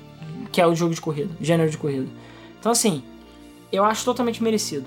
Para saber mais, nós temos no nosso podcast É. também Gran Turismo versus Forza, que falamos pra caralho de Gran Turismo e Forza. Claro, novamente, o 2 é melhor do que o 1, na minha opinião. Mas, Mas um enquanto foi o aquela 3 coisa. foi uma quebradinha de barreira, mas não foi tão grande, mas foi uma quebradinha de barreira, o 1 foi aquela quebrada de barreira. É, o que eu falo, é o que eu falo do, do, do Zelda, entendeu? Link to the Past, Ocarina, Bafão. É aquela. Ou é um muro sendo quebrado, Sim, entendeu? O exatamente. Gran Turismo foi isso. Música acabar com seus dentes ainda. Entendeu? Número 35. Zelda Wind Waker. Não concordo. Pode falar o que quiser. Eu não concordo com a posição de Zelda Wind Waker nessa lista. 35, nota 96. Acho muito alto. Cara, é mais alto do que Eu tá mais alto acho. que Majora's Mask, tá mais alto do que Twilight Princess. Eu não tô desmerecendo o Wind Waker. O Wind Waker é um jogo muito bom, muito bem feito, muito sólido. Mas eu acho que tá muito alto em relação aos outros jogos da É, eu série. também acho.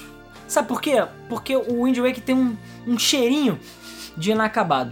E esse é o problema, na minha opinião. Vamos todo mundo. vou- Eu quero deixar bem claro que não é por causa do Toon Link, beleza? Não. Desde que o Toon Link foi lançado, eu não tive absolutamente nada contra o Toon Link. Nunca tive. Pelo contrário, graficamente, foi um dos Zeldas que envelheceu melhor. Exatamente. Até É, hoje. até hoje o jogo é lindo. E se você jogar daqui a 10 anos, 20 anos, o jogo vai continuar bonito. Aí é o, o que você vê, o quanto a direção de arte fez diferença. Exatamente. Direção de arte é a palavra-chave para o Wind Waker. É, cara, mas o Wind Waker, ele tem uma história muito boa, é, ele tem uma expressividade absurda, ele mexeu no papel da Zelda, que eu achei ótimo. A Zelda não é mais aquela princesinha de bosta, que fica lá só ca- cagando no vaso de ouro. Não, ela é uma pirata, moda fanca, e come o cu dos, das galera Ele na é rua. tetra! É, é tetra!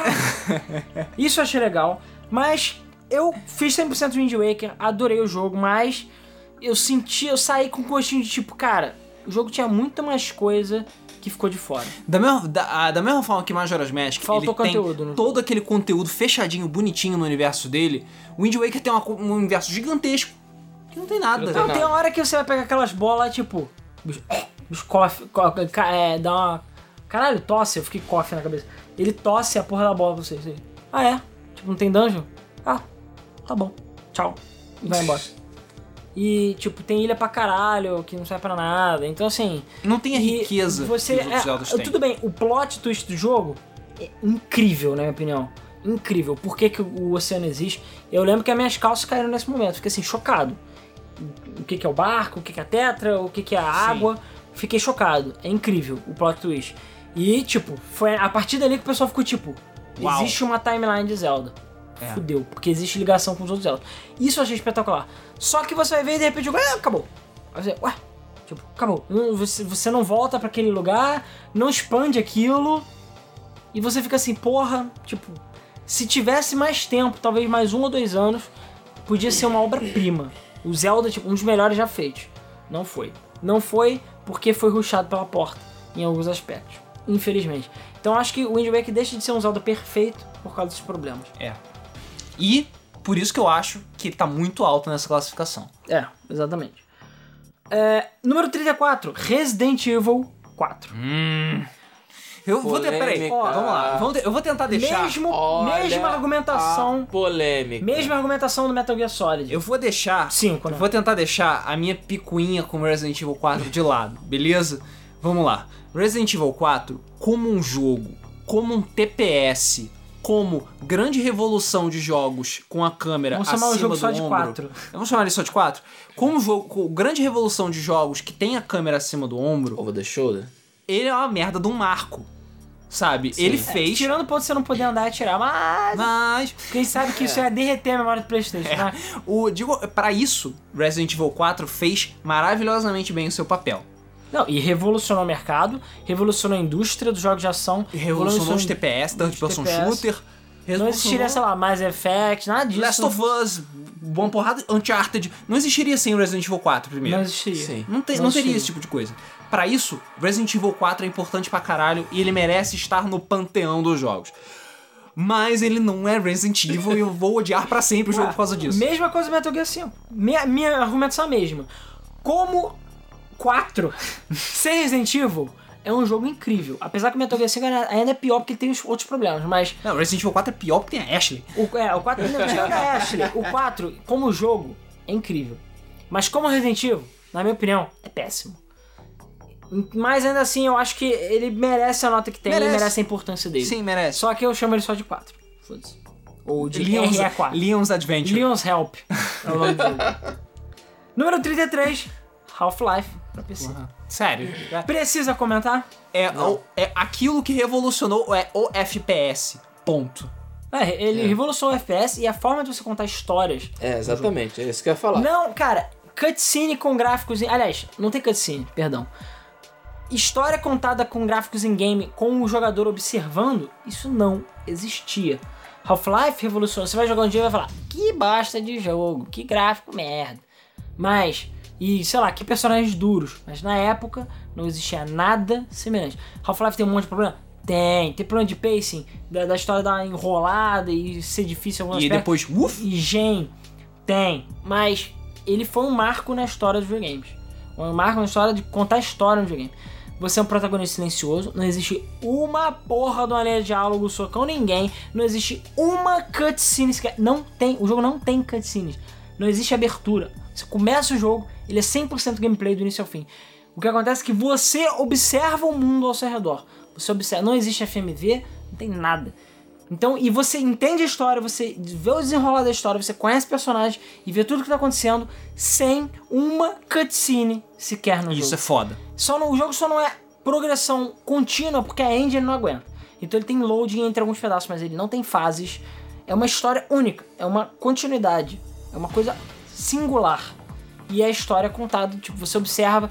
Nunca você tinha visto antes você olhar uma sala um cientista sendo comido, ou brigando, ou matando um bichinho, e você não interage com ele. Isso nunca existiu antes.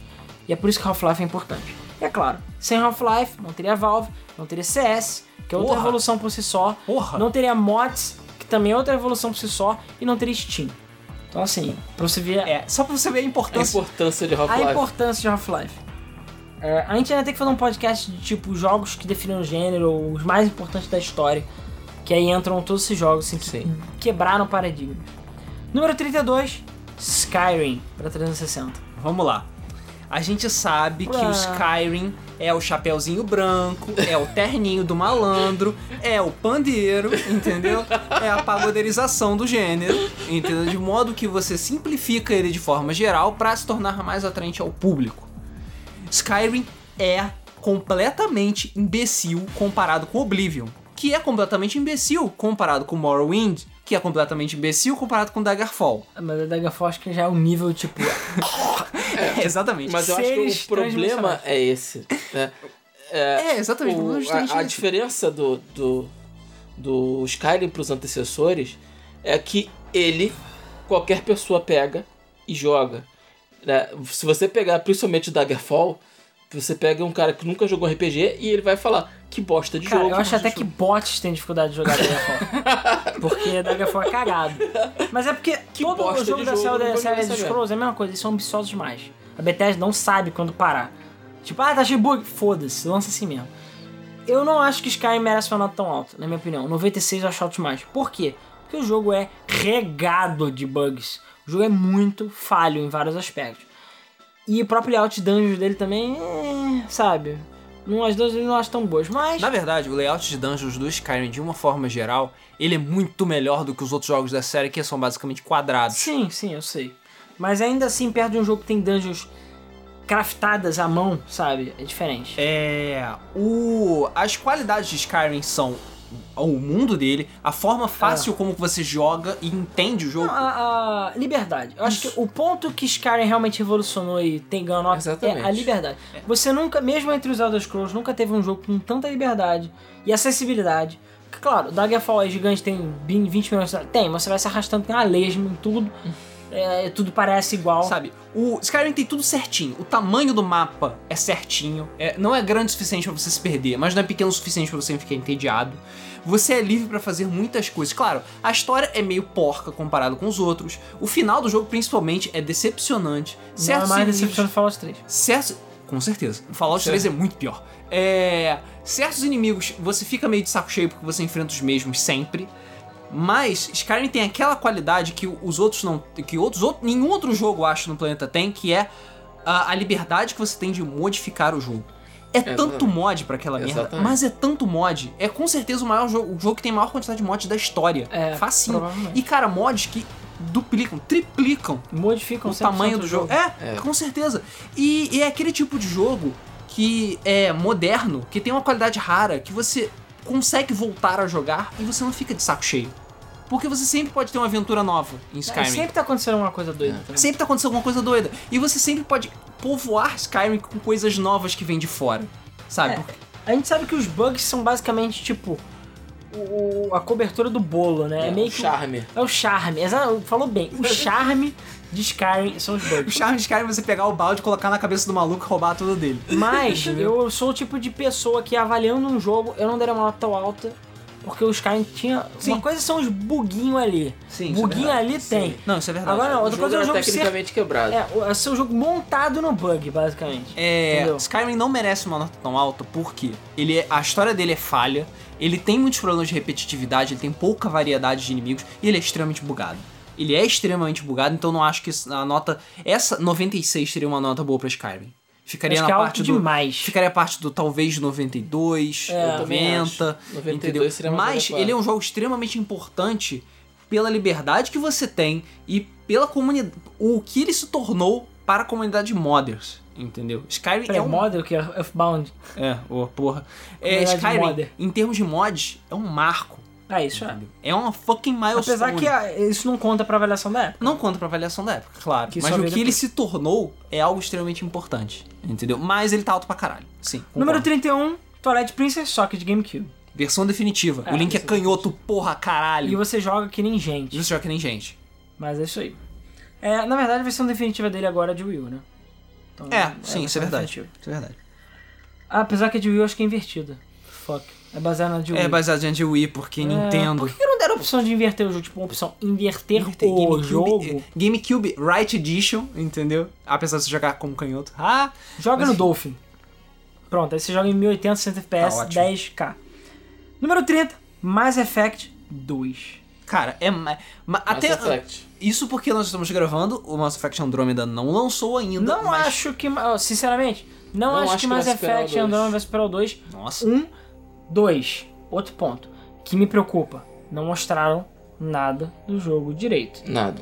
Absolutamente nada. EA, você sabe que a primeira coisa que ela faz é mostrar as bolas brilhantes dela pra todo mundo. Olha como meu pau é Tá, grande. mas a gente não tá falando Entendeu? de Mass Effect Andromeda agora. O que eu Mas estou não falando, tô falando do jogo ser ruim, mas não vai ser. Na minha opinião, não é vai ser que melhor no momento Mass Effect 2 é o melhor Mass Effect já feito.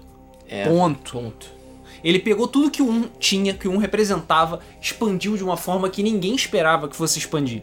Entendeu? Todas as discussões, o impacto que você tem no universo, É, os personagens. O impacto nessa época valia. O impacto que você faz no primeiro vale pro 2. Vale É. por dois. É o tipo de coisa que também não era comum na época, você, tipo, carregar o progresso de um jogo pro outro e ver que, caralho, o que você fez faz diferença, sabe? É, pra um RPG ocidental, terceira pessoa baseado em ação, isso é extremamente incomum. Sim. E ele é um jogo ocidental, assim, os ocidentais meus nunca viram tanto conteúdo num third person shooter. O, Nunca viram. a- os diálogos, os momentos, os personagens, eles são todos fodas.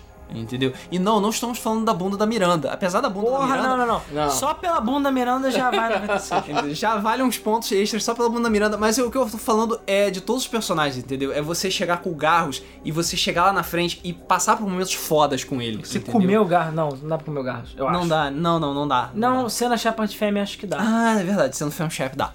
É, é você ver, gay, é ver quando, a- quando chega a história de certos personagens e o diálogo e você interagir com eles e, e ter aquela imersão com eles, sabe? Mass Effect 2 é foda. Eu recomendo pra todo mundo jogar Mass Effect 2. Eu você acho não que precisa necessariamente jogar, nem necessariamente jogar um, só joga o 2 por si só. E você vai ver que ele é foda. É, cara, eu acho que é digno da nota. Com certeza. Acho que é digno. Com certeza. Número 29, Tekken 3. Outro. Cara, Eu acho totalmente válido. eu tô falando também de saltos. Falando em saltos, exatamente. Eu acho que o Tekken 3 foi um dos jogos mais importantes pro jogo de luta 3D. Uhum. É o jogo mais importante da história dos jogos de luta 3D. Não, talvez o mais importante seja o Virtua Fighter. Em termos de importância, Não acho. eu acho que o Virtua Fighter. Hum, Porque não Virtua acho. Fighter falou, galera, tipo, dá pra fazer isso. Mas o Tekken 3 ele aperfeiçoou o jogo 3D. Ele. É, ok, eu acho que ok, foi a ok. primeira vez que os jogos 3D de luta chegaram num nível de agilidade, de jogabilidade dos 2D. Porque Ok. o 2D sempre foi rápido, fácil de você jogar e- Melhor. e épico. É. o, o Tekken 3 não, foi a primeira vez que eu estive jogando o jogo 3 e falei, tá, agora os jogos 3D chegaram no patamar do- dos 2D. Concordo. Agora, tá maneiro. Em termos de jogabilidade. É, o Virtua Fighter teve a sua importância no sentido de, de, de, de criar esse gênero. Foi o mérito do Virtua Fighter e o É, Virtua criar, Fighter criar 2. a fundação, né, cara? É, o Virtua Fighter 2 veio e aperfeiçoou isso num nível assim, estratosférico. Sim. Só que o Tekken 3 pegou e jogou isso nas alturas mais ainda. Não, Porque, o, o polimento é infinito, cara. é, o, o jogo tem um polimento. é, ele tem um, um gráfico que você olha e você desacredita, porque. Sabe, PlayStation 1. pra época, né? E a quantidade de dinheiro que se gastou pra fazer Tekken 3 é absurda. A fluidez, a rapidez, a qualidade. A, a captura de movimento que eles fizeram lá foram, sei lá quantas, cento e tantas horas de captura de movimento que eles fizeram. Sim, porque os golpes de Tekken são golpes que dá pra fazer É, na vida real. exatamente. Tirando se você jogar com Gon ou. É, claro, tirando os animais e seres in- in- inanimados. É. Não, isso é outra coisa. Tekken 3 tem conteúdo pra caralho. É Pois é. muito personagem pra você habilitar, muito personagem secreto e muitos modos secretos. Tem aquele modo o Tekken Volley, tem o Tekken é, a, o Beat'em Up, que é melhor do que muito Beat'em Up 3D de verdade. Sério. É ridículo. Isso é verdade. é, o Tekken Volley. Então, assim, Tekken 3, cara, é um exemplo é que foda. muitos jogos, até a própria série Tekken, deveria seguir. Número 28, Batman Arkham City. PS3. Ponto alto da série.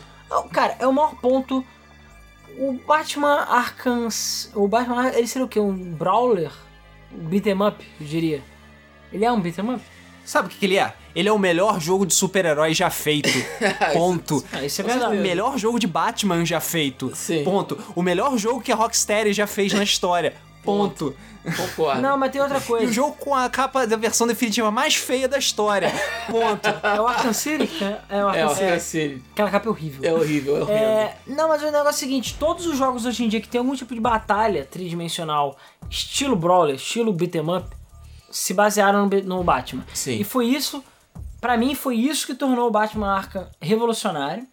Porque ele, primeiro, mostrou que é possível fazer um jogo de, é, super-herói decente. Mostrou que é possível fazer um sistema de luta beat'em up bom em 3D, pela primeira vez. Com dois botões. E é claro, história, Com etc. dois botões, né? Isso que é incrível. E o Siri pegou o Arkham e expandiu.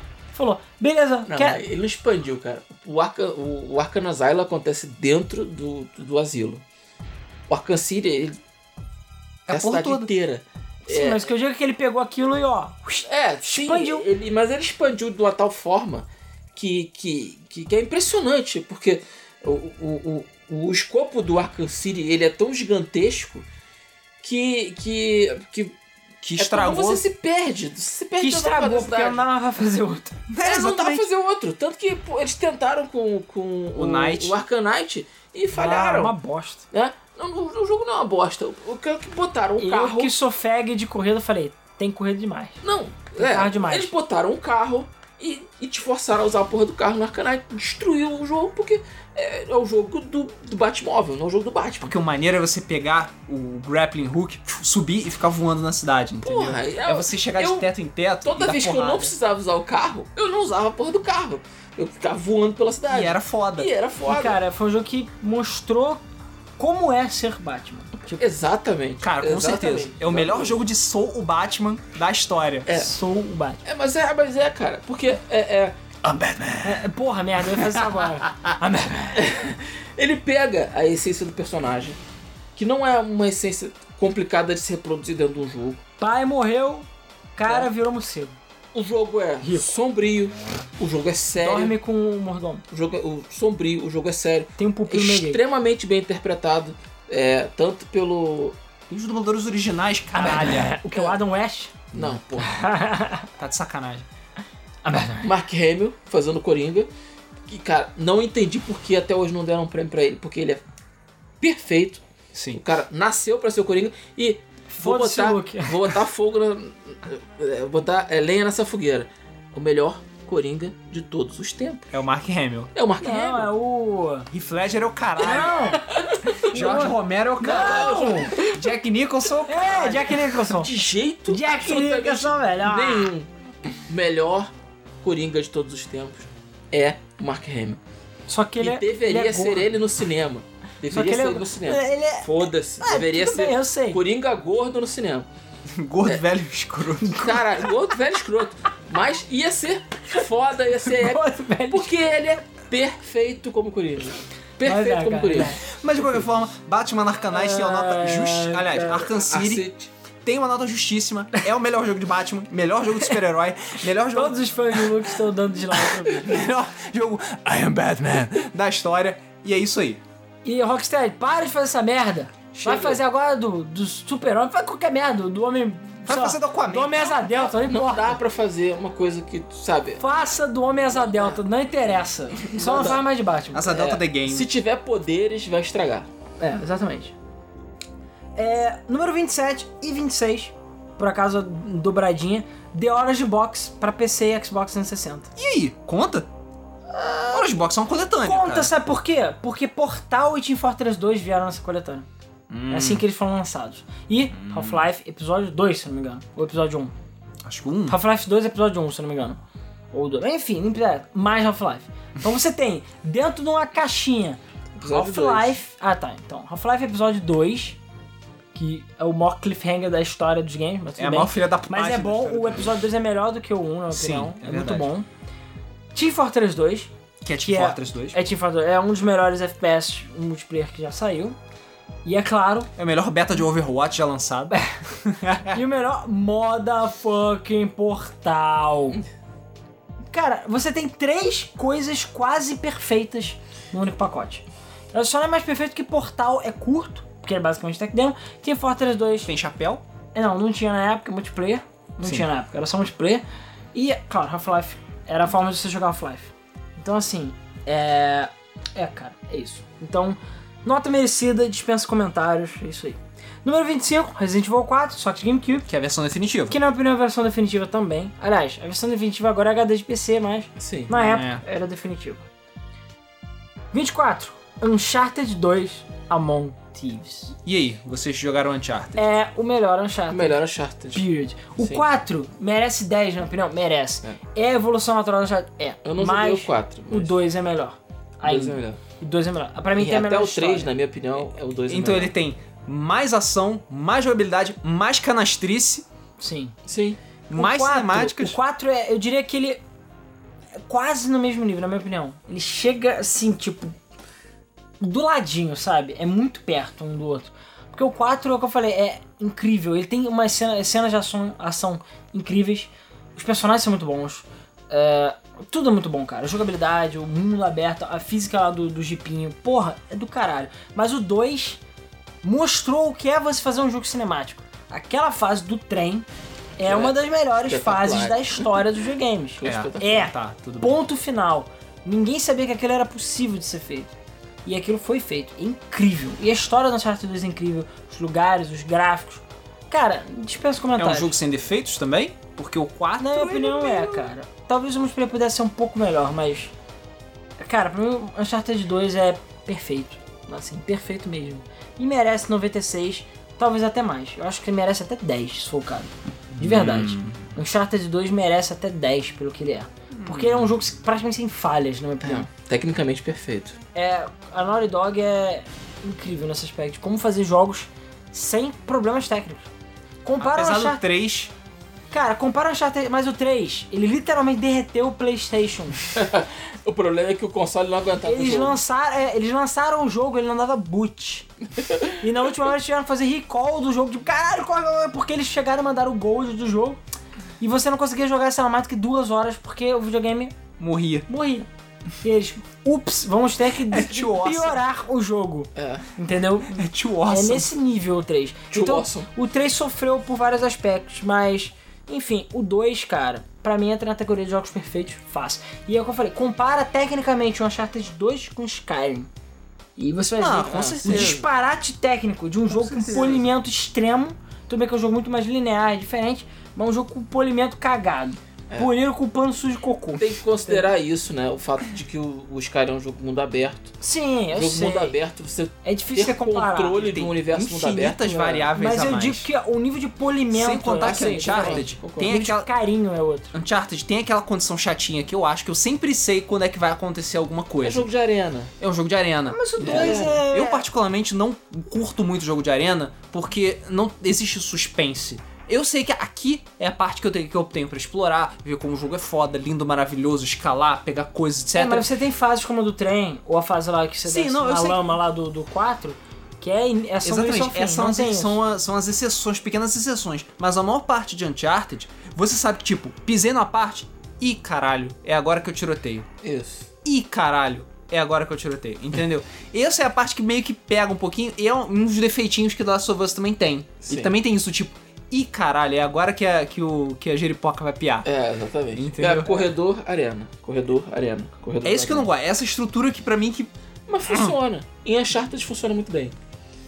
Porque É, Uncharted funciona melhor que Last of Us. Bem melhor. Be- melhor que Last of Us pra mim isso é um problema Sim, sério. É, porque quebra o terror. Quebra. Não, não, que terror. Quebra o, o ritmo do jogo. Sim. O Uncharted é tipo, ê, zoeira e pula aqui que nem um macaco. Exatamente. O Uncharted não. Caralho, tem duas balas aqui, meu Deus, a criança tá com fome, vai andando lá com a minha perna, se arrastando. Aí de repente, arena. Você, ah, é, vai ter clique aqui. Ah, entendeu? Aí você caga. O Uncharted não, é tipo, é, foda-se. Enfim. É, número 23, GoldenEye 007. As pessoas falar alguma coisa de GoldenEye, é tipo, foi graças a GoldenEye que o FPS em console existiu. Exatamente. Cozeiro, codizeiro, agradeço. Tem um altar de GoldenEye na sua- no seu armário? Senão tem que ter agora. Senão, tem que rezar para o deus GoldenEye todos os dias. Exatamente. Tem que usar, rezar pro Deus Rare, entendeu? Porque foram graças a eles que você joga GoldenEye COD. é uma obra-prima também. Jogo perfeito? Quase, eu diria, mas é uma obra-prima. É porque ele não é tecnicamente Perfeito. Mas é o melhor jogo inspirado de filme da Não, é o história. melhor jogo licenciado. É o melhor jogo licenciado da história, é o melhor jogo de 007 da história, é o melhor jogo É, que. é o melhor. é- talvez chamando só Perfect Dark é o melhor FPS de consoles durante muito tempo. É. Entendeu? É, é o. Cara, quebrou o gênero no console, mostrou que é possível você ter. É um dos melhores multiplayers do 64, se não o melhor. E foi um. Eu acho que é o melhor. Divisor de águas multiplayer de FPS. Por mais que você tivesse Doom e essas coisas que tinha multiplayer, multiplayer local com os amigos de FPS, Pra você existia. editar modos do jeito que você editava com o GoldenEye, não tinha isso na, na época. Pra console, não existe isso. Pode GoldenEye ser- trouxe. Pode ser um jogo que não envelheceu tão bem perto de outros aqui da lista, mas é uma milestone, é um ponto forte na história dos videogames e merece, pra mim, 96 fácil, Fácil. não mais. De verdade, porque pra época, pelo que ele era e pela importância que ele teve, cara, e pra um jogo que saiu, se não me engano, foi 3 anos depois do filme, É. ou dois. Ninguém lembrava mais do Tipo, filme. cara, ele tinha tudo, tudo pra dar errado. Tudo. Feito por estagiários. Estagiários, literalmente. Literalmente. Então, assim, tudo pra dar errado. E foi, é só um dos melhores jogos de todos os tempos. Sim. Fácil. E é baseado em filme. Pau no seu cu. Número 22, Bioshock de Xbox 360. Ok. É. É curioso, porque até hoje falam que a versão de 360 é melhor do que a versão de PC. Não sei porquê. É porque a Unreal fizeram melhor. Sei lá, parece que a versão original é de, P- de 360. A de PS3, fique longe, é uma merda. É. É, é, é baioneta 1 de nível de Ai, Bioshock. é. Nossa. Porque é na época que o pessoal não sabia dos núcleos secretos do PS3. Ah, tá. Número 21. GTA V para PC. Vamos deixar falar de GTA V mais pra frente. Tá Sim. bom. Número 20. Half-Life 2 para PC. É. O, Esquece, gente as versões de console são uma bosta, tá? Sim. Não joga. A gente sempre lembra daquela declaração do Gabe, Nossa Senhora dos Games, é, sobre Half-Life 2 de que nós só vamos lançar quando for o melhor jogo de todos. E naquela época foi o Pô, a melhor quantidade jogo de de 98, 100 que esse jogo ganhou. Porra. Puta que pariu, não tá no gibi. Mais uma vez, é Half-Life, o ao contrário de Zelda, que você tem várias pecinhas até você chegar no grande Kabum, Half-Life foi tipo Kabum com o número 1 e, E Kabum Kabum com o número 2 de novo. Cara, você pensava que não era possível revolucionar mais o gênero da FPS. Os filha da puta me revolucionam mais. tipo, porque não tinha, pra onde você ia correr? Só tinha um lugar. Física, motherfucker. E é isso. Half-Life 2, claro, além do tipo de história, dos gráficos pra época eram ridículos e etc. Física e veículos. Foi essa expansão com Half-Life 2. Então, assim, você pode dirigir seu jeepinho lá no Call of Duty para agradeça Half-Life. Nunca teve essa coisa de você entrar num. Tipo, tá andando, entrar num carro e você dirigir o carro em primeira pessoa do jeito que é Half-Life. Gun. É. Gravity Gun. É, eu ia falar, falar disso. É, puzzles baseados em física, que também eram desconhecidos. Ragdoll é o caralho. Por mais que tivessem jogos com Ragdoll, mas a, a maneira, a implementação do jogo também era única. E é claro, Gravity Gun, que na minha opinião é uma das melhores e mais importantes armas de, de todos os tempos de videogame. Ever. Cara, Gravity Gun é revolucionário. Nunca você podia pegar um objeto, jogar e, cara, hoje em dia é cheio de imitações por aí. Sim. Ah, dispensa comentários, cara. Half-Life 2 é incrível, perfeito de um modo geral. Só não é perfeito porque não tem o final, na minha opinião. E ele tem alguns problemas de, de pacing. Mas, porra, tem aquela fase lá metida a terror, que é, sei lá, Rhyming High, eu não lembro. Que você se passa a noite, que tem zumbis, que é épica aquela fase. A história, por mais ter sido um salto, tipo, eu comecei a jogar Half-Life 2 e falei, tipo, hã? Que isso? Isso não é Half-Life. tipo, é, é muito acontecendo? doido o jogo. É, mas, cara, épico. O jogo é épico de NPCs. A interação com o NPC com a Alex é única também. Você não É tinha o tipo isso. coisa que não existia. Cara, tudo. O jogo quebrou limites em todos os aspectos. Quebrou limites. Ao contrário do número 19. Que é o, o nosso primeiro jogo com 97. Que é NFL 2001 para Dreamcast. Hã? Ca- é, Vamos, suspe- va- é, nós vamos pedir perdão pela ignorância, mas nós não temos a menor ideia de por que NFL 2001 de Dreamcast está com 97 no Cara, Metacritic. tem 22 notas, não é pouco. Mas, cara, 97? Jogo de esporte? Não. Cara, eu não sei se foi Eu botaria um. NBA Jam e outros jogos acima de qualquer outro jogo. Em termos de envelhecimento e tudo mais. Enfim. Se você curte NFL, conta pra gente aí por que, que o 2000 é o melhor. Na minha opinião, não é nem pra tá aqui essa porra. Mas vamos lá. Número 18, Halo 1. Combat Evolved, né? Para Xbox. A gente já falou no 2 dispensa comentários. O Halo revolucionou. Primeiro, se não fosse Halo, a Microsoft não estaria no mercado dos games. Sim. Porque foi Halo que vendeu o Xbox. Sim, foi exatamente. Halo que botou a Microsoft no mapa. É, e a Microsoft me esqueceu disso hoje em dia, de que é Halo que vende console, caralho. É, Vendeu, o Choneco vendeu um pouco. É. Só que ela é. o- talvez o fio agora tenha se tocado. Se sair um Scorpiozinho com Halo e aquele Halo delícia, Aí sim. ele nível Band, Mas a Triforti vai fazer um jogo. se você apertar ela, talvez, né, cara? O problema é que o Dom Metric lá tava deixando muito solto.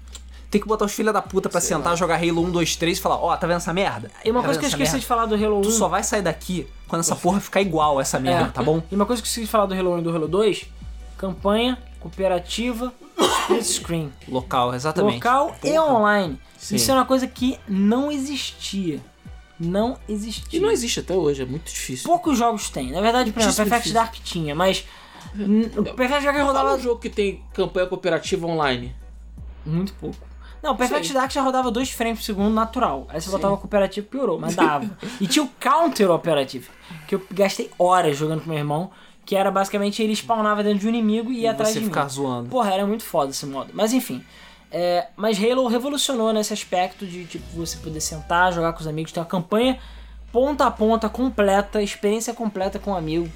O multiplayer era revolucionário, o Xbox Live era revolucionário, o lance do escudo, de você só poder segurar duas armas, né? Essas coisas não eram, não existiam e foram viraram padrões da indústria graças a Halo. O controle de veículo de Halo era incrível também. Isso antes É. Half-Life 2. Aliás, antes Half-Life 2, se não me engano. O Halo E- é de 2001. Half-Life 2 é de 2004. Ah, é? Ah, bom, então era Halo primeiro. É, mas, cara, revolucionário, sem palavras. E, claro, a Microsoft, o Phil Spencer reza todo dia pro Master Chief. que sem ele, é, a Microsoft não estaria, ele não teria o empreguinho que ele tem. Sim. De Pois verdade. Empregão que ele tem. Número, é, é, depende, é um emprego ingrato. É, bem né? grato, mas porra. Número 17. GTA 3 pra PS2. Vamos lá. A- nós sabemos que o Vice City e o San Andreas são jogos superiores em relação a GTA 3. Eles são jogos superiores. O problema é a relevância. Pois é. O, o que a gente tinha de GTA antes de GTA É. 3? A gente tinha. Eu joguei. Mundo aberto. Eu Nada. joguei GTA 1 e GTA 2. Eu joguei E também. joguei o GTA London. Então, nossa. Eu Pois joguei é. até um achei uma bosta. Pois é. Então, o que, que você tinha? 2Dzão, visto de cima, gouranga, bonequinhos pequenininhos em pixel. É isso que você tinha de GTA. Exatamente. GTA era isso. GTA 3 criou o GTA moderno que nós conhecemos hoje em dia e popularizou o gênero de uma forma que os primeiros jogos não conseguiram. Tem mais fazer. uma coisa muito mais importante. Ele criou o mundo, Mundo do aberto. jogo aberto. O o sandbox, Isso. né? É que o pessoal chama de sandbox. É. Inclusive, durante muitos anos, eram GTA, clones de GTA. Sim. Não eram jogos de mundo aberto. Hoje em dia sai qualquer coisa, ah, é jogo mundo aberto. Já virou um gênero novo. Virou um gênero. Mas um já- gênero. GTA não. GTA é tipo, ah, clone de GTA. Sabe É. mais jogo? Ah, True Crimes. Tudo bem, eram clones mesmo, mas era clone. Era. Hoje em dia, Sleeping o. Saints Row, por mais que seja um clone, ele começou como clone de GTA, você não fala mais que Saints Row 4 é um clone de GTA. Não. Não, ninguém fala. Fala que é um jogo mundo aberto. E por aí vai. Então, o GTA 3, e cara, para pra pensar o quão revolucionário. Se você não viu essa época do PS2, para pra pensar como revolu quão revolucionário foi GTA 3. E foi. Ele dividiu águas. Mostrou primeiro o que o PS2 era capaz de fazer, que já era um console que vendia muito, e vendeu mais ainda. Esse sim foi um exclusivo temporário de peso, Sim. né? Numa época que exclusividade temporária nem existia direito. É. E, cara, o jogo é revolucionário. Criou o gênero de sandbox, mostrou que é possível você ter um jogo totalmente 3D, com um mundo totalmente aberto, que você tem liberdade de fazer tudo. É, ele, ele, como é que é o nome? Solidificou ainda mais o gênero dos jogos adultos, jogos pesados que não são pra criança, jogos que geram polêmica. Sim. E, cara, é GTA 3, cara. Não tem mais comentário. Pra mim, Por mais que a nota. jogabilidade dele seja ruim, a importância dele na história dos games é. Não tem, não tem como você mensurar isso. Sabe? Exatamente. Realmente não tem. Número 16, também com 97, Metroid Prime de GameCube. Eu fiquei Hum, chocado. Eu também. Eu não esperava que Metroid Prime ia estar tão alto. Mas se você parar pra pensar, você daria uma nota muito pior pra Metroid Prime? Acho que não, cara. Cara, Mas é estranho você ver ele no panteão dos tops. Por mais que Metroid Prime seja foda e é, e por mais que ele tenha também revolucionado o Metroid, de um modo geral, Porque, enfim, ele basicamente criou o Metroid moderno. E, cara, são 70 avaliações. 70! Cara, esse é aquela coisa Mas mais. eu acho que é est- extremamente merecido. É, para pra pensar. O Metroid Prime tem algum defeito? Cara, eu não sei. Tem algum Tem o problema? defeito, não ter mais continuações. É, não ter mais. Exatamente. não tem- ele O tem problema do Nintendo é é defeito. Ele não tem algum problema sério? Os orientais são o defeito, porque o oriental não compra Metroid por Ah, algum tem gente motivo. que fala que o Metroid é chato porque tem muita coisa pra catar. O Metroid. Ah, toma no seu cu, É porque é um porra. jogo de exploração. Vai jogar Call of Duty, então, as, pessoas, as pessoas pegam um FPS pra dar tiro. É. Metroid não é isso. Metroid é um jogo onde você vai, você encarna um personagem que tá sozinho num planeta. Que não é um Hostil. é uma viadinha. É, que não é um, Que é uma- um bebê porra- chorão. É basicamente a Zarya dentro da roupa lá. Na verdade, a Samus é mais ainda, porque a Samus é- ainda mantém um corpo de mulher gostoso, mas ela é bad fucking ass. Ao Exatamente. contrário da do M que quebrou um e chora. Piranha maldita. Tinha que ser o quê? Team Ninja. É, É, porra. porra. Os peitos dela tiveram que diminuir porque a Nintendo mandou. Só ela tem os peitão doido. Pois Nem é. cabe na porra da roupa os peitão. É. Tem certeza que a Samus tivesse peitão, ela mandar tirar os peitos dela pra matar mais bicho e caber na roupa. Certeza. É um jogo que tem muita estratégia, muita exploração, um ambiente que, se você realmente imergir no jogo, você se sente solitário. É, a imersão do jogo é absurda. A imersão é absurda. É, é, é, é- As mecânicas não são inúteis, as, As armas mecânicas- extras não são é inúteis. exatamente. Cada recurso é precioso. Cada recurso é precioso. A gente ainda não sabe como ela vira bola, mas foda-se. A É, dificuldade é ótima. A dificuldade é perfeita. É perfeita. Não é muito difícil, nem muito difícil, nem muito fácil. Isso, ele, te- ele é difícil o suficiente pra te deixar suando, mas não é difícil o suficiente pra ser tipo, ah, filha da puta, não consigo É, passar. exatamente. entendeu? Tem uma lore lindíssima, uma lore espetacular. Se você parar pra ler, é Um foda. planeta magicamente construído, porque tem vida o planeta, tem, em- tem história o Em termos planeta. técnicos, aquele jogo é um monstro. É um monstro, um um monstro, técnico. Tiraram leite de pedra do GameCube, cara. Pois é, a primeira vez que eu vi a Samus saindo da nave, caralho, armadura brilhando, Ah, lindíssimo. Aquela mecânica de lindíssimo. você entrar e sair de primeira pessoa on the fly, isso também não existia na época. Não, Não. tinha isso. A maneira que o jogo calcula os gráficos, as salas que são vastas. É, cara, não tem loading, não, não tem, não tem Não tem, nada. É, cara, nada. realmente, eu fiquei chocado.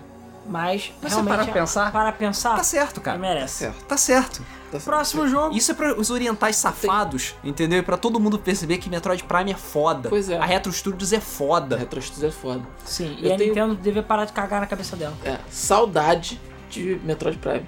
É. Eu preciso jogar de novo. Porra. Preciso jogar de novo.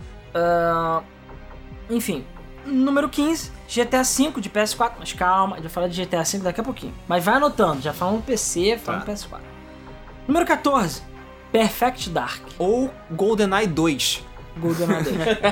Cara, tem problemas técnicos o Perfect Dark? Tem. O 64 não aguenta. não aguento, não aguento. Mas, cara, merecido. Melhor multiplayer É, de FPS. é, é melhor do que GoldenEye em todos os aspectos. Sim. Melhor história, melhor jogabilidade, melhor gráfico, Melhor multiplayer. melhor multiplayer. Com bot. Com bot, caralho. Olha o cartucho, filha da puta. Aquela merda tem bot. Olha o 64, cara. Não aguenta nada. Melhores armas. Melhores armas, armas criativas, melhores músicas. As músicas do Dark são muito. Não sei se são melhores, mas são muito boas. Mais conteúdo. Personagens, história, cutscenes, conteúdo. Tudo, cara. Cara, tudo. E, sério, se você quiser, joga a versão de 360 barra Rare Play, senão vai se arrepender. É a versão definitiva, a melhor forma de jogar Perfect Dark, porque o jogo continua rápido e épico, sem slowdown, sem lag, sem o 64 derretendo. Mas, cara, Perfect Dark pra mim, mais que merecido. Se você jogou, não jogou, jogue. Tudo bem, hoje em dia, perto de outros FPS, ele não envelheceu tão bem? Não.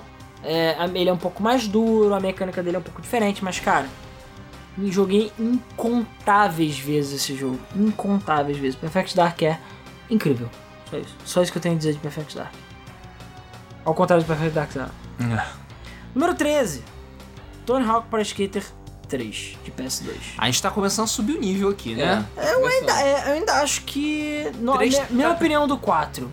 Tá meio alto. demais. Não acho. O 3 é mais do mesmo, mas não é tão bom quanto o 2. Não adianta. O 3 não tem o charme do 2, não tem o level design do 2, na minha opinião.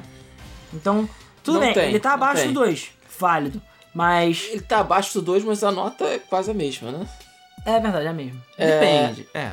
É, depende, depende. O, o Tony Hawk 3, ele pra mim, ele é tipo um 2 Plus.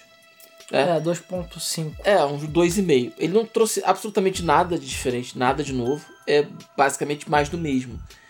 Mas ele peca na questão justamente do charme. Não tem o charme. A trilha sonora dele não é tão dois. boa quanto a do A trilha dois. sonora não é tão boa. é, é, os personagens são- praticamente os mesmos, né? Então, É, não tem muita gráfico, novidade. igual, né? O gráfico é pouquíssima diferença. As fases não são tão inspiradas quanto o 2. É, o jogo é, é bom, é muito bom. É, É, o controle dele é é maravilhoso. maravilhoso. O jogo é espetacular, aquele jogo que você começa a jogar e você não tem vontade de parar. Mas ele não é o 2. É, não, o dois. Mas falando no 2, número, Falando 2, número 12, ou 12, 12. é Tony Hawk Pro Skater 2 de Dreamcast. Mas Obra-prima. A calma, gente vai chegar lá. a gente vai falar de Tony Hawk depois, acredite se quiser. Porque agora é hora de falar de GTA. Número 9, 10 e 11, GTA V. Acredite se quiser, o, o- na frente é o do Shone, porque foda-se. Mas é o de PS3 e Xbox 360. Não entendo por que, que o de PC tá com uma nota menor. Mas é tudo média.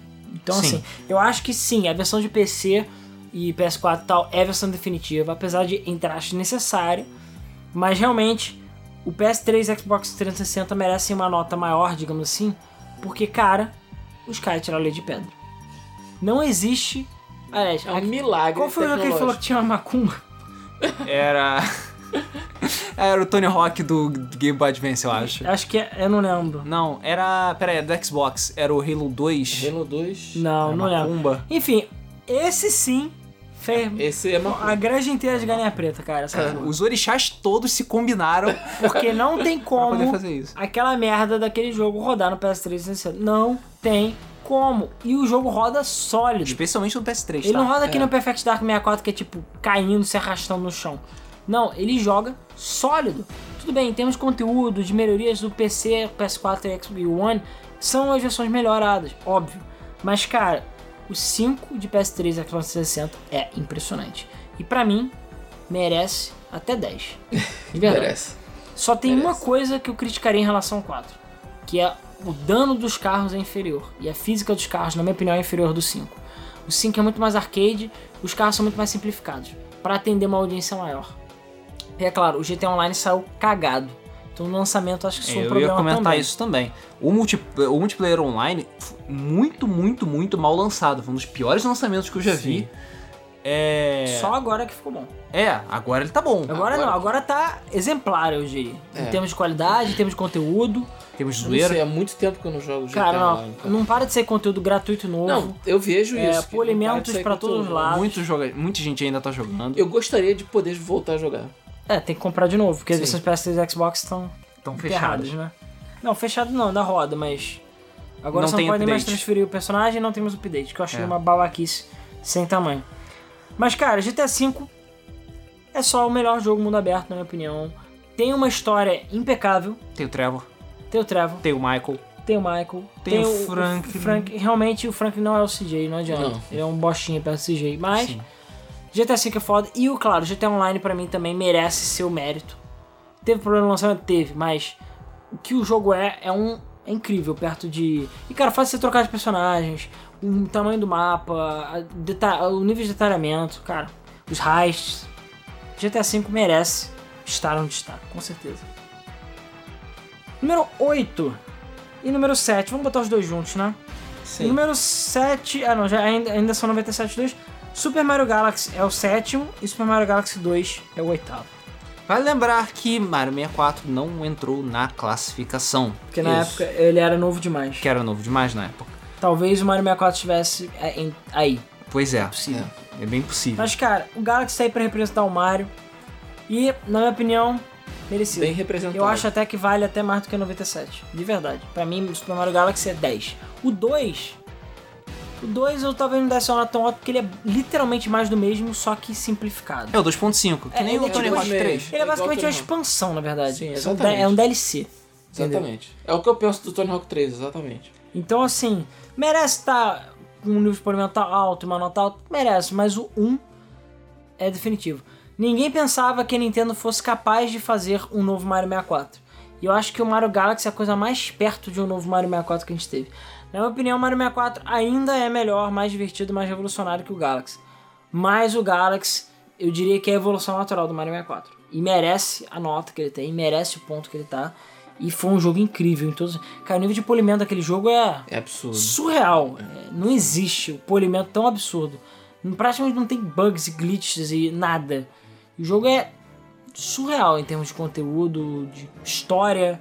Jogo Por mais, lindaço. por mais boba que a história seja, a parada da Rosalina lá da, da história de, de Niná, digamos assim, eu acho aquilo foda. O jogo tem uma lore maneira. O jogo é lindo. O jogo é lindo, lindo. maravilhoso. A trilha sonora do jogo é espetacular.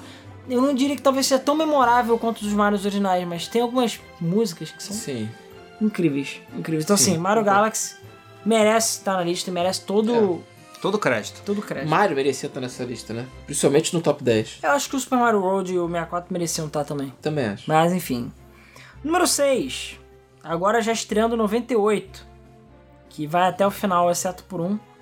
GTA 4. A de gente vai falar 360. depois do GTA 4. Vamos falar depois. Vamos falar depois. Então tá. Número 5. Esse eu acho que pra mim foi a maior surpresa Eu acho que essa é uma todas. surpresa, mas tem um motivo. Tem motivo. Soul Calibur para Dreamcast. Bom que todo mundo falou o nome certo. Tem. É, não sou Caliber. Tem um- Não, e tem que falar que nem o narrador. Soul Calibur. Tem, um- é, primeiro, tem o narrador fodão. Só isso já merece uns oito. Tem física de peitos foda. Mas, cara, Soul Calibur. Por que que Soul Calibur tá aí? Porque, na primeira, na minha opinião, ele é um dos melhores jogos de luta já feito. Mesmo o primeiro. E a fluidez do combate é, é- é algo inexistente. O próprio Tekken 3 não tem essa fluidez. E outros jogos subsequentes. Eu diria que talvez o Tekken Tag 2 tenha uma fluidez tão alta, mas Soul Calibur na época não existia nenhuma fluidez, nenhum nível. Tudo bem, na minha opinião, Soul Calibur 2 talvez merecesse uma nota maior. Sim. Tá no. Concordo. Mas é porque Soul Calibur foi revolucionário pra época. Primeiro, trouxe luz pro Dreamcast. Que é um console que, enfim, ainda tem as viúvas até hoje, etc. Foi um console foda. Mas mostrou primeiro o salto do, do 128 bits. É, pois é. Né? Foi, o- acho que foi um dos primeiros jogos que realmente você a gente olhava e falava, caralho, que jogo lindo, que Não, jogo. E chegamos no 128. Pois é. E é um jogo tão lindo que até hoje. Até ele hoje ele graficamente enche é bom, cara. Até hoje. É. Jogo de Dreamcast, cara. Dreamcast, 128 bits, bostão, sabe?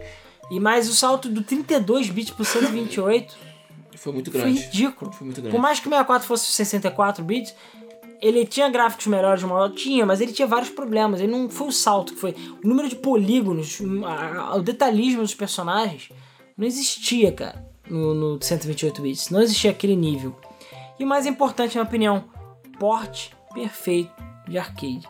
Eu acho que foi a primeira vez na história que a gente teve um porte perfeito. jogo 3D, sim. Não, do jogo contemporâneo. É isso que eu quero dizer. Ah, sim, ok. Porque Daytona USA só veio ter um porte perfeito no PS3. Antes disso, todos os portes eram. Daytona! Enfim, depois disso, todos os portes tinham problemas. O Sempre, não adianta. Sempre o porte era inferior ao console. Sempre. Sempre. Não estou considerando, ah, lançaram o Pac-Man 64. Não interessa. Porte inferior ao arcade. Só corrigindo. Eu falei o quê? Porte inferior ao console. É, no console, né? Não, os, os jogos de luta da Capcom, eles chegaram a ter portes perfeitos no Saturno e no Dreamcast também. Não era perfeito, não, cara. Era. Tinha menos frame que o arcade. Tinha. Cara, não. não Tinha menos frame. O, os, os. A série Versus, só o Marvel vs Capcom é que tinha inferior. O Darkstalkers, por exemplo, do Dreamcast, era perfeito. Do Por isso Dreamcast, não. Saturno. Do Dreamcast também. Não, no Dreamcast. Dreamcast. Ah, sim, mas esses são jogos que não eram contemporâneos. Não, exatamente. E 3D Exatamente. exatamente. É, a questão é ser 3D, e ser um 3D porte e ser foda. um porte perfeito. Não, e exatamente. contemporâneo. É, exatamente. Contemporâneo. Porque o jogo sai pro arcade. E saiu pro sai Dreamcast. Isso é uma Sim. coisa que não existia. E era Quando- igual. E era igual. Aliás, eu acho que a Dreamcast dizem o- que é melhor, na verdade. E isso foi revolucionário. Foi. Isso foi Realmente. o momento que falou, ok, os arcades morreram. É, é exatamente. Entendeu? Exatamente, foi Mataram os arcades. Foi o início Foi do isso fim. do fim. Foi o início do fim. Porque o pessoal falou, tá, eu realmente não preciso mais ir no arcade. Isso. Porque eu posso fazer isso em casa. Então é por isso que Soul Calibur tem essa nota. E eu acho que é por isso que Soul Calibur merece estar tão alto, assim. E ah, totalmente válido. O jogo, na minha opinião, é perfeito. Perfeito. O 2 pra mim é melhor? É. É. Mas o 1 um foi importante. E, cara, novamente, é outro jogo que é forte candidato a salto de continuação. Porque Soul Edge, por melhor que ele seja, Ele não é nada é comparado a Soul Calibur. perto de Soul Calibur. Soul Calibur é foda. E é claro, o Sim. melhor narrador da história. Sim. Soul. Calibur. Número 4. Quarto melhor jogo da história. Número 98. É, nota 98. Zelda Bafão do, Switch. Selvagem. Isso, exatamente. Zelda Bafão do Breath Selva- of the Wild. Bafão do Selvagem. É, Selvagem. até agora ele tem cerca de setenta e tantas avaliações Não vai cair a nota. Eu acho que Também não vai acho que vai também, subir. e vai manter a nota de 98 mesmo. A nota dele é 98 e vai ficar desse jeito. Vamos lá. Acho que, bom, na minha opinião, eu acho que a opinião é compartilhada por todos. 67 Que- avaliações. Zelda Breath of the Wild Metroid Prime tem mais avaliação. É. Metroid Prime foi lançado há três dias atrás, é. Porra. É. O de que Zelda Breath of the Wild é o grande milestone de Zelda, desde O Ocarina of. Time. Isso, é o novo milestone. E, finalmente, eu posso afirmar com confiança de que sim, Ocarina of Time foi superado por Zelda Breath of the Wild. Caralho, porra. Só levou toda a minha infância É, praticamente toda a sua vida. toda a minha praticamente toda a minha vida pra chegar finalmente alguém que fosse superar o Ocarina of Time e conseguiu superar.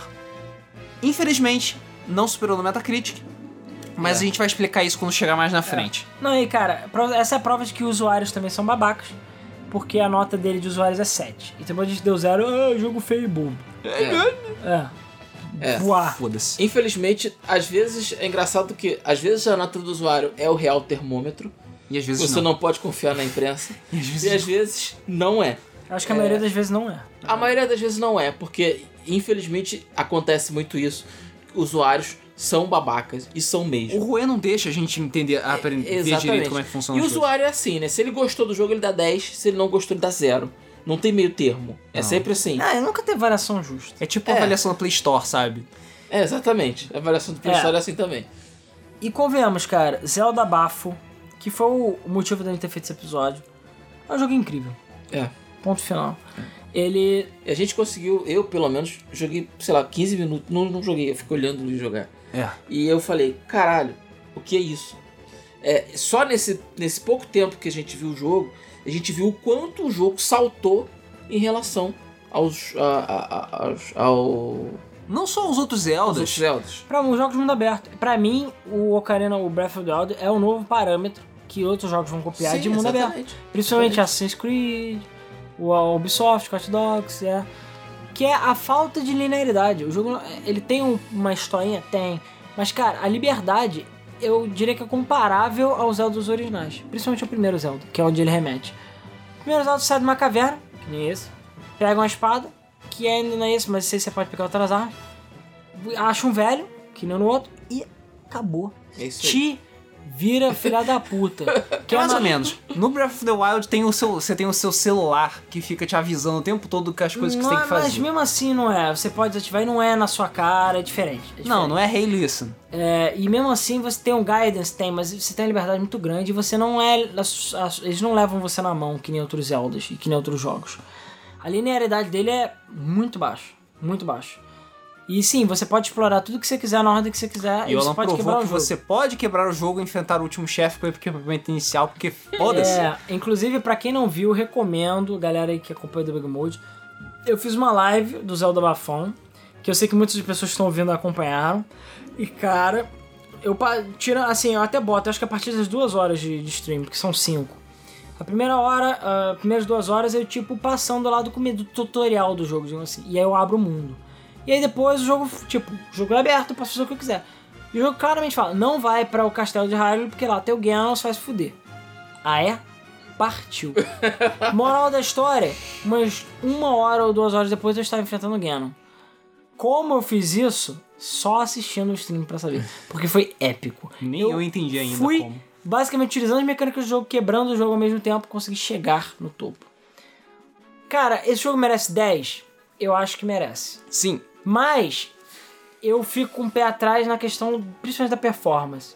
O jogo tem uma performance horrorosa, tanto no Wii quanto no Switch. mas é porque os consoles não aguentam. É. Eu não acho nem que não aguenta, eu acho que o jogo poderia ser melhor otimizado em alguns aspectos. Eu vi que um dos problemas é que ele usa filtro bilinear pra textura, isso é uma porra velha, ultrapassada e Nintendo, óbvio, né? Então assim, existem formas melhores de otimizar o jogo. E como esse jogo tem desenvolvimento há pelo menos uns 5 ou 6 anos, é justificável você ver que ele é ambicioso demais pra engine que ele foi feito. Ele é Sim. ambicioso demais pra plataforma que ele foi produzido. Sim. Então é, ele falta. O polimento técnico dele é- não é tão alto. Mas o polimento técnico em termos de jogabilidade, em termos de exploração, em termos de história, É perfeito. é alto. A dublagem também acho que poderia ser melhor em alguns aspectos, mas. É, eu acho que isso tudo é ignorável perto do escopo É do isso jogo. que eu ia falar. São, Entendeu? são aspectos que se tornam irrelevantes frente à a, a, a, a, a, a imensidão do jogo. Cara, fazia muito tempo que eu não sentava pra jogar um jogo e eu não ficava envol- envolto no jogo de tal dessa forma, sabe? Do tipo, eu não quero parar de jogar, cara. Exatamente. Eu não quero largar a porra do controle. Eu tô segurando eu a merda do gamepad. Ele é grande, escroto, pesado pra caralho. Mas eu quero continuar jogando. Porque o jogo é bom. Eu quero cortar árvore, eu quero cozinhar maçã, eu quero dar porrada no velho, eu quero roubar a tocha dele. Eu quero pegar o paninho e sair voando por aí e enfrentar alguém é um porco. Cara, porra! Ah, e o melhor, você não tem pressa nenhuma pra fazer nada. Então, é, literalmente, eu já passei algumas horas e eu nem progredi a história, porque eu tô explorando um cantinho do mapa que é lotado de coisas. Por mais que o jogo é, seja vazio em alguns aspectos, não ter tantos NPCs, a música do jogo realmente é mais ambiente do que música mesmo. Mas eu entendo por que eles fizeram isso. O jogo tem uma música, tem muita música ambiente, som ambiente, porque, cara, o mundo é tão vasto que se você ficar só vendo aquela música Halloween Field o tempo todo, você fica de saco cheio. Sim. E ele é diferente, por mais que o mundo seja vazio, entre aspas, ele não é vazio como o Twilight Princess. Que tem o Hollywood Field que é literalmente Ou grande. Wind, o Wind Waker. É, que é literalmente grande só por ser grande. É grande, ah, é porque pode. Mas só ver você juntar tudo não tem tanto conteúdo. Ele, se não, a quantidade de conteúdo que o jogo tem é absurda. E a quantidade de área explorável é absurda. E de mecânicas é absurda. De físicas, de inteligência artificial de inimigos. Cara, quantos jogos você vai ver mundo aberto que o inimigo perde a arma, corre, pega outra arma, pega a arma do amiguinho dele, se esconde, faz várias coisas. A, a AI do jogo é Reage incrível. diferente, com coisas diferentes, você taca nele. Exatamente. Então, assim, é um jogo, na minha opinião, perfeito. Tira, eu, só não, eu só não diria que ele é perfeito por causa do frame rate. Mas se a gente ignorar, perfeito, cara. Zelda Breath of the Wild merece. E parabéns à Nintendo. Ah, pra mim, a única parte triste é que saiu do jeito que saiu, pra Wii U e pra Switch. Eu acho que se eles forem lançar isso pra PS4, Xbox One e PC, ele provavelmente ia ser o melhor jogo de todos os tempos. Fa fácil. O Switch acaba atrapalhando ele. E o, os questões de performance. técnica, né? Eu acho que se ele não tivesse o problema de performance que ele tem, ele tinha sido o primeiro do Metacritic. Bem possível. E novamente, eu não acho que ele seja o melhor Zelda, melhor que o Ocarina. Porque o Ocarina tem alguns outros aspectos que eu acho que o bafão peca. Entendeu? Mas a gente vai chegar lá. Vamos lá falar do número 3. Estamos terminando. GTA 4 para PS3. E no caso o sexto lugar foi o de 360. Tá. Por que o 4? Eu não sei. Assim, sinceramente, é, pra época. vamos parar pra época, pensar, vamos pensar analisar. na época. Tá. Na época o jogo realmente era impressionante. Impressionante. É, até hoje, eu diria que em termos de física e de gráficos, o jogo às vezes bate de frente com o GTA V. Principalmente em termos de física dos carros Sim. e física de danos dos carros e algumas coisas. O GTA 4 é um jogo visceral. Ele é um jogo que tem um peso no personagem diferente. Sim. A história de GTA 4 é boa? Mais ou menos. A quantidade de Não, quant- não é tão boa quanto Eu acho que o Nico não chega perto de um CJ, de não um chega Tommy. perto de um. É, não chega perto de um Trevor. Trevor. Mas assim, a quantidade de conteúdo de GTA 4 é tão boa quanto dos outros jogos anteriores? É. Não. É. É melhor, Eu cara. acho. Depende. Pô, ele tem mais Eu- conteúdo que o San Eu acho Andreas? que o mapa. Então, não. Não. O mapa, eu fiquei um pouco decepcionado com o 4, porque realmente o mapa e tal não é tão grande quanto o do San Andreas. Em termos de escopo. Mas em termos técnicos eu acho que ele é maior, maior em termos de é, ruas, ruelas, essas paradas. Mas, cara, o GTA 4 é, ele trouxe pra mesa uma coisa assim, uma evolução grande. Você vê a engine do GTA 3 e do San Andreas, enfim, é cartunesca. É, é tipo, os personagens caem no chão que é uma bosta. É, a física dos carros é física de desenho animado, entendeu? O GTA 4 não. É Agora é sentido. sério. Os carros têm danos reais. A física do carro, de banheira, de peso. Sem... Cara, você dirige, você sente o peso do carro. As armas, você sente o peso da arma sendo utilizada. É diferente. Uhum. É uma coisa que nem no GTA V você sente. O GTA V ele é mais arcade, ele é mais casual nesse aspecto. O 4 não, ele tem um peso Ele tem uma seriedade diferente. Você atropela o maluco, a física, você sente o peso do cara afetando o teu carro. E ele tem um nível de detalhamento que é maior do que o GTA V em vários aspectos. Sim, era isso que eu ia falar. E eu acho que eu sei por quê. Porque o GTA V, é, ele tinha que ser melhor otimizado. O GTA 3 já era um jogo pesado demais. O GTA 4 pesado demais para as plataformas que ele saiu. Cara, só agora no PC que eu diria que o jogo realmente está rodando o seu potencial máximo. No PS3 e no Xbox 360 foi milagre. Milagre. Foi. Porque a física de, de dano daquele jogo é complexa demais. A física de pessoas. Tem mais gente na rua. Tem mais sombras. A cidade é muito mais densa do que a do GTA V. Sim. Tem muito mais peso no jogo. Entendeu? É. E como eu falei, cara, toda esquina tem barraquinha de cachorro quente. Você derruba a barraquinha de cachorro quente, todos os itens de cima da barraquinha caem no voando. chão e saem voando. Todos. Você bate no carro, atropela alguém, a parte que você atropelou o carro fica como amassado. Você dá uma raladinha no carro, o carro rala. Isso são coisas que o GTA V não tem. Tem, mas num escopo menor. O carro amassa? Nem tanto. O carro arranha? Nem tanto. Cara, mas tem é. noção do quão pesado é esse tipo de coisa? É, Você fazer mas esse tipo de exatamente Sim, mas exatamente por isso que o Exatamente por 5 foi um pouco É, é, diferente. é, ele, ele, é, ele é tão ambicioso tecnicamente que ele é, meio que exagera. Ele É. vai longe demais. E eu acho que o, o- a, a grande diferença do 5 do, 5 é essa.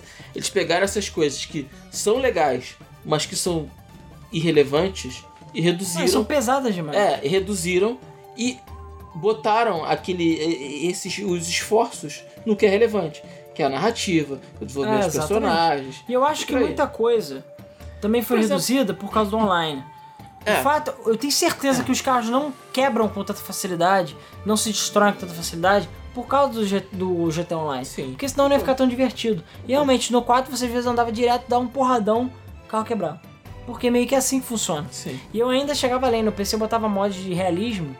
Então era tipo, duas porradas o carro parava de funcionar, cara. Porque, tipo, é assim que funciona a vida real. E o carro bate. O GTA V tem isso, o carro bate ele quica às vezes. No GTA quando ele bate, ele gruda. Porque quando você bate dois carros, os carros.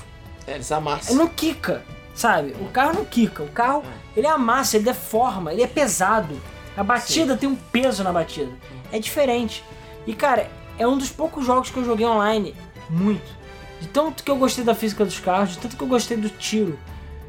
Você corre, você sente que. Cara, parece uma- um saco de carne correndo. é diferente, cara. É bizarro. Porque tudo tem um momento. Tudo tem inércia. Sim. O jogo tem uma inércia muito grande. Então você sente aquele peso. E, cara, você vê que Nova York, no caso do Liberty City, enfim, é suja, sabe?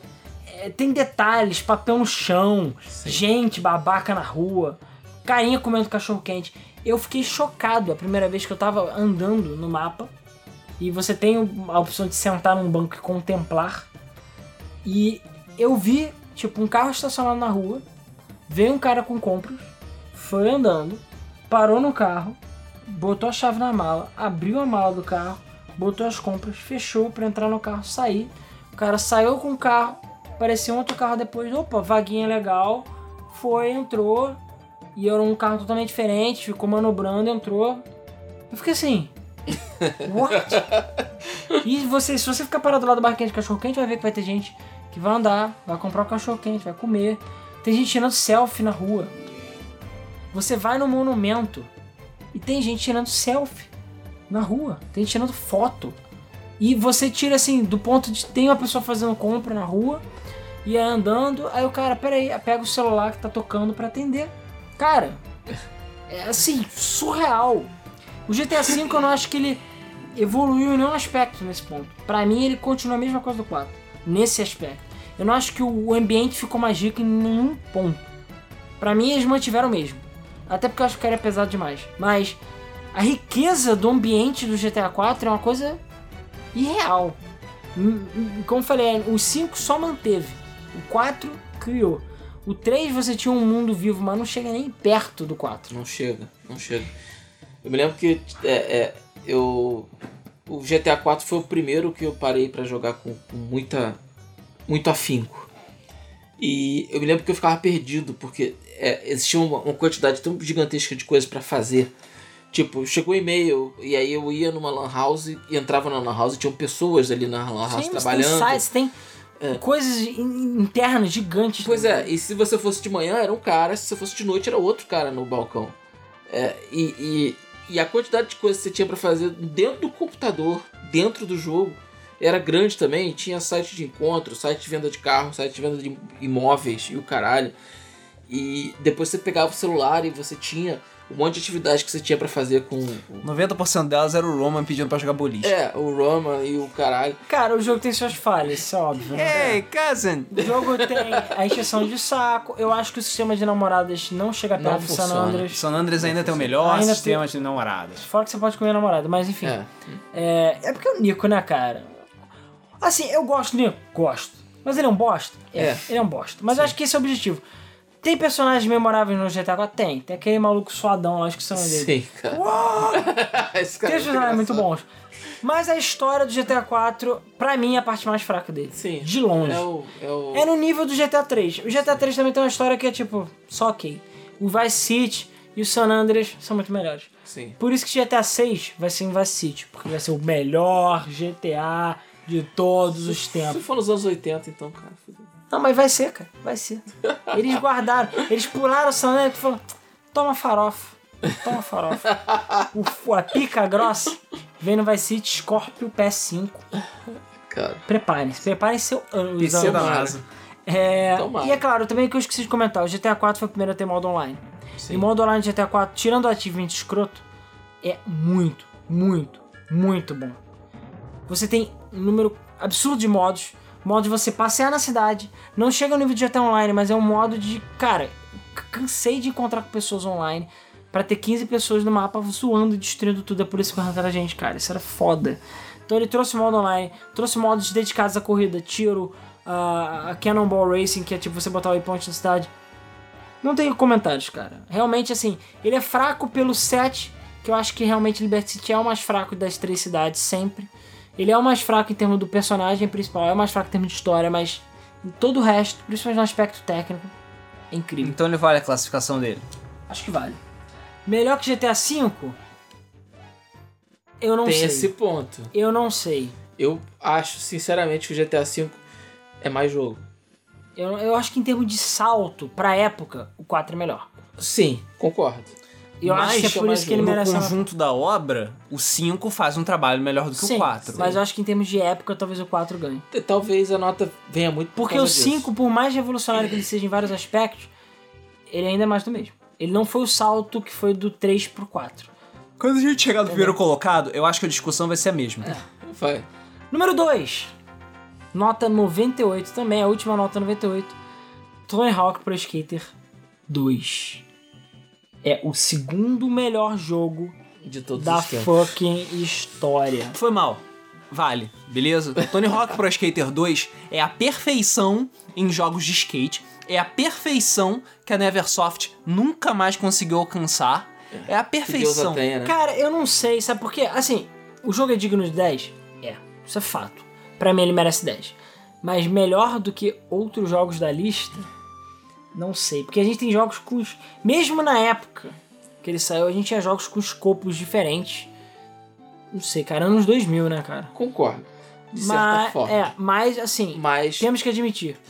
O É. Tony Hawk 2 tem um nível de polimento é infinito. isso que eu ia falar. a É ia perfeição dele é realmente eu considero um jogo perfeito. falar. É. O, eu, eu, vou, eu vou dizer que eu joguei a versão do do Xbox? Dreamcast. Ah, Dreamcast. Dreamcast. Foi a versão que eu mais joguei.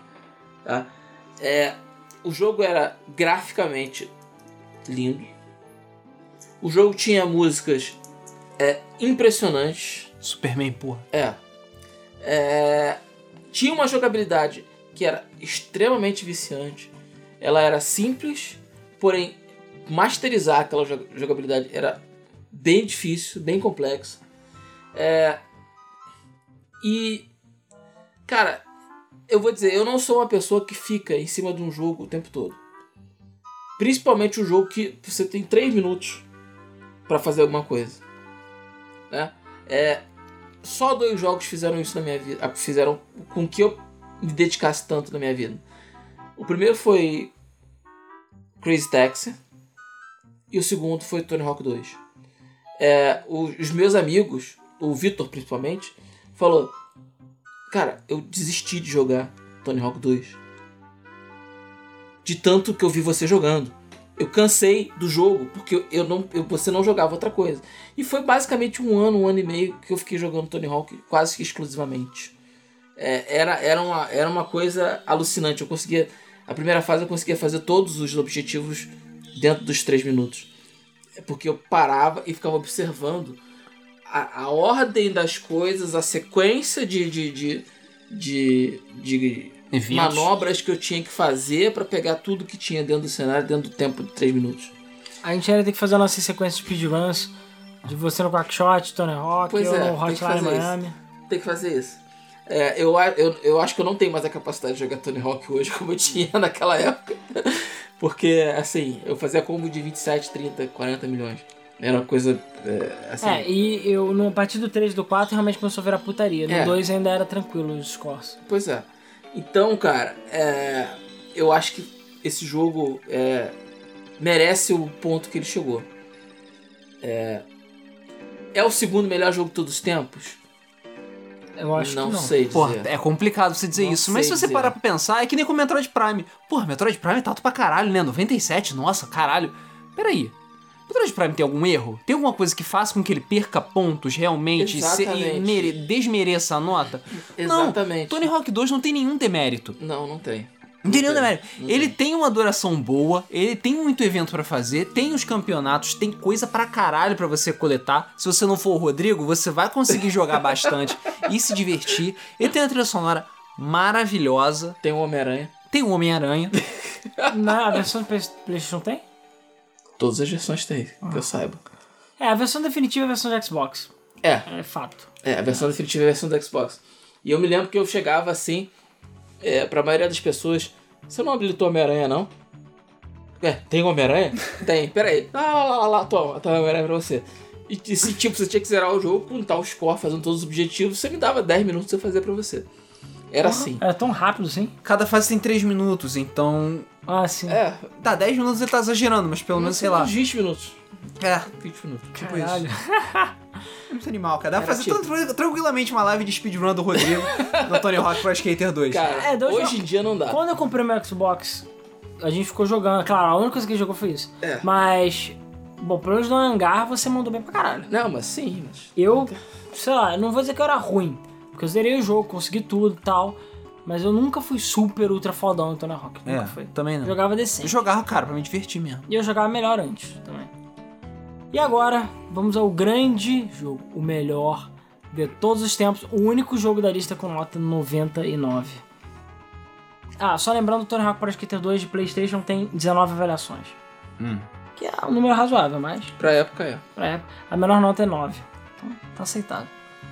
Com nota 99, nós temos, em primeiro lugar, com 22 avaliações, Zelda Ocarina of Time. O melhor jogo de todos os tempos. De acordo com o Metacritic.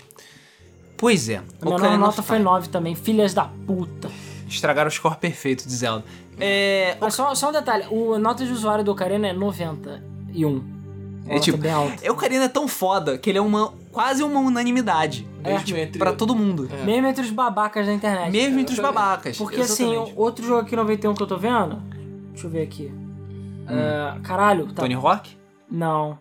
Tony Hawk é 7. Super Mario Galaxy é 91. 93, Metroid Prime. Cara, não, porque, porra, né? Outros 91, Half-Life GoldenEye.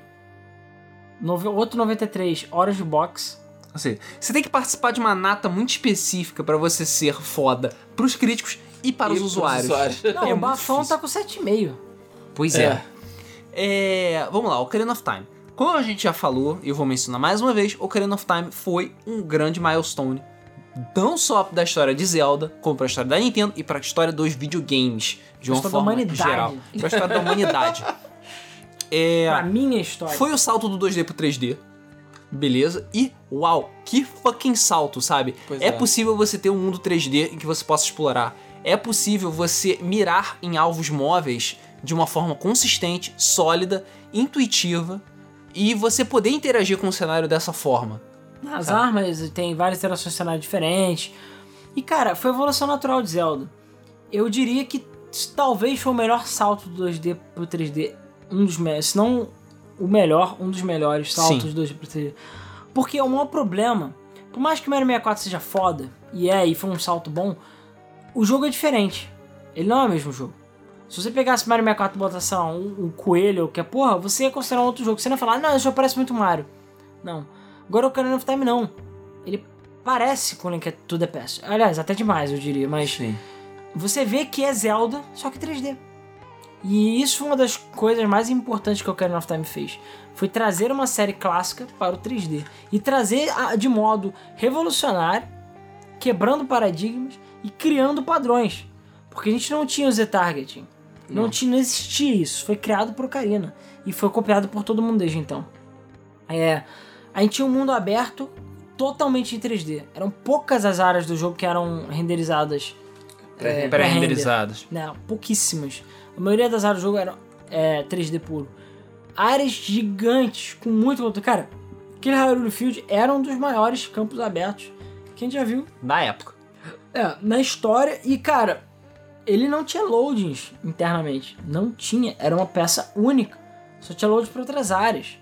A história, épica, quebrou também o paradigma do Zelda. De você só jogava com a criança. Agora você vira adulto. O fato de você ter virado adulto quebrou a timeline. O fato de você ter virado adulto mudou o mundo. Deixa a história muito mais séria. É, deixou o mundo pior, deixou a história séria. Você corrigiu seus problemas. As dungeons são maravilhosas, tirando a da água, enfim. Mas eu diria que o problema da água não é nem a dungeon, é o fato de você ter que ficar botando aquelas botas safadas. Que felizmente na edição do 3D, do 3DS, você pode trocar como se fosse um item comum. É. É, e tem aquele rinho de level design também, né? Que você pode usar a chave no lugar errado e zoar o seu save todinho, te obrigar a começar o jogo de novo. Ups. É, no caso do tempo da água era foda mesmo. Mas, cara, a quantidade de conteúdo que o Ocarina of Time tem é absurdo. Você tem dungeon pra caralho, mas acho que era o maior número de dungeons desde aquele Zelda. Sim.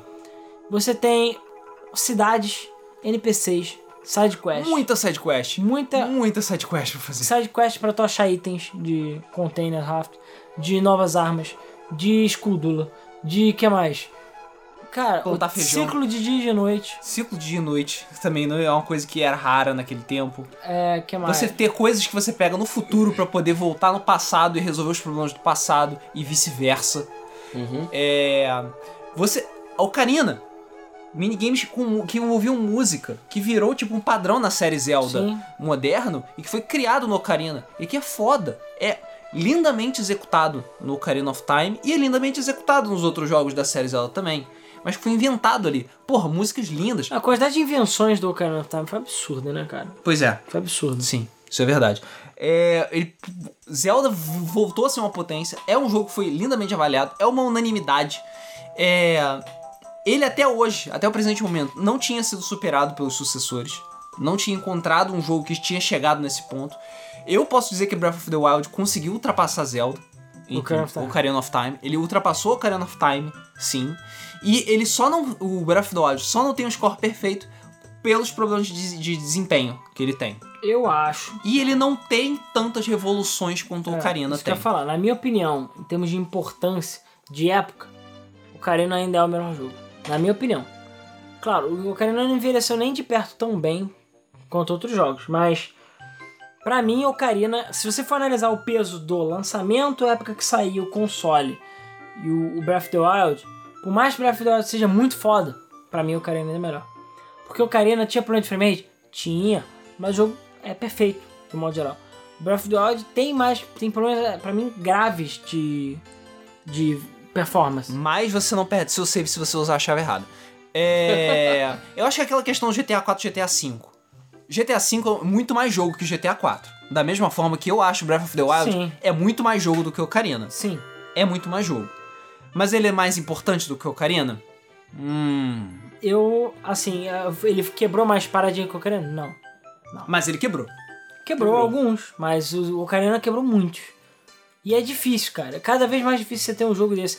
E eu acho que o Breath of the Wild foi literalmente um breath de ar fresco, né? Um É. sopro de ar fresco no, no mundo dos videogames, né? Porque tudo bem que saiu o Horizon Zero Dawn agora, também tô falando que é muito bom, mas o Ocarina of Time, cara, o Breath of the Wild é um jogo, assim, impressionante em termos de, De tudo, sabe? Mostrou que a Nintendo ainda não perdeu o jeito de fazer Zelda, como o pessoal falava que tinha. Tudo bem, só deixar minha moto longe do projeto.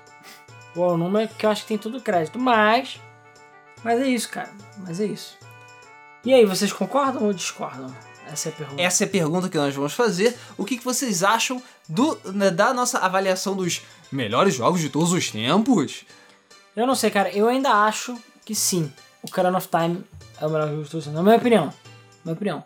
E como falei, avaliando a época, o peso que o jogo tem, o tipo de jogo que ele fez, com, o quão importante ele é pra Nintendo, pra série, pro mundo dos jogos 3D. Pra mim, o Ocarina of Time ainda é o melhor jogo. É aquela coisa complicada. O, o Metacritic ele não avaliou todos os jogos lançados. Não. Existem jogos antigos que têm uma importância tão grande, ou talvez até maior, do que o Ocarina of Time. Concordo. Tiveram jogos que salvaram o mercado dos games. Pong nota 10. Tiveram jogos que. Ignorando a Alan por um minuto, é, tiveram jogos que praticamente salvaram o mercado dos games na época que ele mais Super precisava. Mario 3. Tiveram jogos que criaram gêneros e criaram bases que foram usadas pro Ocarina of Time e muitos outros jogos. É, tiveram jogos que surgiram em épocas que simplesmente não existia nada. Não existia. Sim. É tipo o Big Bang, sabe? Sim, exatamente. E tiveram jogos que surgiram, fizeram é, história nesse tipo de coisa. E eles têm um peso muito grande. E infelizmente a gente nunca vai poder quantificar isso no Metacritic justamente por causa disso. O Metacritic não avalia coisas antigas, só avalia ali no lançamento, na hora, na lata. É, mas Por acho isso a que influência do, do período, do tempo é tão é importante. tão importante, exatamente. E mas eu acho que é suficiente as pessoas saberem que não é porque o jogo é velho que ele não vai ser importante, que ele não Exatamente. tem uma importância, É, que ele não tem um pode ser peso, bom. que ele não pode Porque eu acho ser que se você pegar o Ocarina of Time pra jogar hoje, acho que todo mundo consegue jogar e se divertir. Ainda. Sim, Sim. com certeza. Você não pode negar, por exemplo, a importância que Hero teve, ou Pitfall tiveram. É, A importância O que o Mario 1 teve. Mario 1 teve, o Mario 3 também, que ele pegou um e jogou para outro patamar, e depois Mario World. É, você não pode esquecer a importância de Street Fighter 2 pro mundo dos jogos de luta de uma forma geral. Exatamente. Não pode esquecer a importância que Final Fantasy. Até Final Fantasy 1, ele tem uma importância do caralho. Sim. Do caralho para RPGs de videogame de uma forma geral. Assim como teve Dragon Quest, assim como teve Phantasy Star, talvez num escopo menor. É, a importância que Sonic teve no mercado. A gente não mencionou nenhum jogo de Sonic. Claro, porque os Sonics modernos são uma bosta. Mas, com certeza, um Sonic 2 entraria nessa lista. Com certeza. Com certeza o Sonic 3 e Knuckles entraria nessa lista, sabe? Tem muitos jogos da SEGA que, antigos que valem a pena ser avaliados e que têm um peso histórico incrível, mas que infelizmente não fazem parte dessa lista. Por isso que a gente sempre fala que o Metacritic é um bom termômetro. É, ele é um bom termômetro, mas ele não é verdade absoluta. Não, e vai lembrar, né? São notas. São só notas, cara. e a gente sabe notas. que nota e nada é a mesma coisa. O negócio é calar a boca e jogar. Porque sempre vem, ah, não, você deu 6 pra esse jogo, mas outro jogo lá você deu 8. Rock é melhor do que Breath of the Wild. Hereges. É, os fanboys da Sony devem estar falando isso mesmo. É, como é que é? Tony Hawk é melhor que Breath of the Wild, é, seu bosta. Ai, ai, ai. Porra. Só cala a boca e joga, cara. É o que importa, entendeu? O importante é você se divertir. A gente tá aqui avaliando o peso histórico dos jogos e a importância de cada um. E nós gostaríamos de saber se vocês concordam com as avaliações que nós, meros mortais humildes, fizemos sobre a lista do top 52,3 do Metacritic. Exatamente. E cara, a gente comenta aí, a gente lê os comentários no próximo episódio, entendeu? Não se esqueça que a galera que assina o nosso Patreon, que é apenas um dólar no nosso Patreon, é, recebe antecipadamente esse episódio. Então a galera, oi galera que está ouvindo antecipadamente esse episódio, né? Muito obrigado pelo apoio de vocês. Que a coisa que tá na descrição, patreon.com.br GameFM. E, é, claro, não percam, essa quinta-feira vai ter mesa do Flip. Se tudo der certo, a gente vai ter gameplay essa, essa semana também. Do Sonic, Pokémon e o Mega Drive que a gente tá rolando. E cara, acho que é isso, né? Tem mais algum. Ah, e eu queria lembrar um detalhe: essa é a última semana para votar no Game FM Awards 2016, beleza? Se você não votou, o link tá na descrição. Vote, deixe seu voto lá. Não se esqueça de botar seu nome, seu e-mail e as plataformas que você quer ganhar os seus prêmios, beleza? Que a gente vai fazer o sorteio é, dos jogos quando a gente for fazer a live, que deve ser daqui uma ou duas semanas. A gente deve fazer essa live, vamos marcar um dia ainda. Então não perca o Game Film Awards, ainda dá tempo de votar. Vota aí, última semana, link na descrição, beleza? É, e acho que é isso, né? Vamos então passar para as leituras dos comentários, até porque esse podcast ficou gigante. Ficou. Mas, cara, já era de esperar, eu não esperava que fosse tanto, mas espero que Eu seja um avisei que ia ficar grande pra caralho. Espera, mas a pessoa gosta. O, o- só uma pequena trivia, o Alan, entendeu? Encarnou, como nunca, o Fumito Ueda e tava combinando com a gente antes da gente gravar o podcast, falou, não, dá pra gente fazer um top 100 de boa. de boa. Aham, valeu. É. Enfim, o Luiz prometeu que os comentários iam ter 15 minutos. Vamos ver, né? Vamos Luiz? ver, vamos ver, vamos, Vamos, ver. porque o Luiz deu uma resumida aí nos comentários passados. Porque a gente tá com tanto comentário que tá foda, cara. É, tá foda. foda. Inclusive a gente pede desculpas aí, porque semana passada deu merda no spam e a gente não leu vários. E o Luiz ia fazer uma leitura mais dinâmica, mas não conseguiu. E não sei o que. Enfim, agora o Luiz está resumindo os comentários. A gente pede desculpas também, que eu vi gente que veio falar comigo, pô, mas não resume o comentário, vai acabar com a graça. Galera, não dá. Tem que 50 e poucos comentários. A gente precisa dormir. Não é É. nem dormir, cara. Não dá pra fazer um podcast só de comentário. Não tem como, entendeu? Então, é, a gente vai passar agora. Vamos ver como é que vai dar certo esse episódio. A gente tá passando a resumir os comentários. Você pode escrever um comentário grande, a gente vai ler, vai estar pra todo mundo ler. Mas a gente vai passar a essência e a gente pede que a galera que se interessou e queira retribuir o comentário, que comente o comentário da pessoa do último, do último episódio. Então vamos lá, vamos passar pra leitura dos comentários do nosso último episódio, que foi o... Os outros cria, Ah, a Sony copia. Ah, eu ia falar, pô, mas já tem tempo. Aí eu lembrei que por causa do carnaval não teve, né? É. Uhum. Esquindou, esquindou. lembra.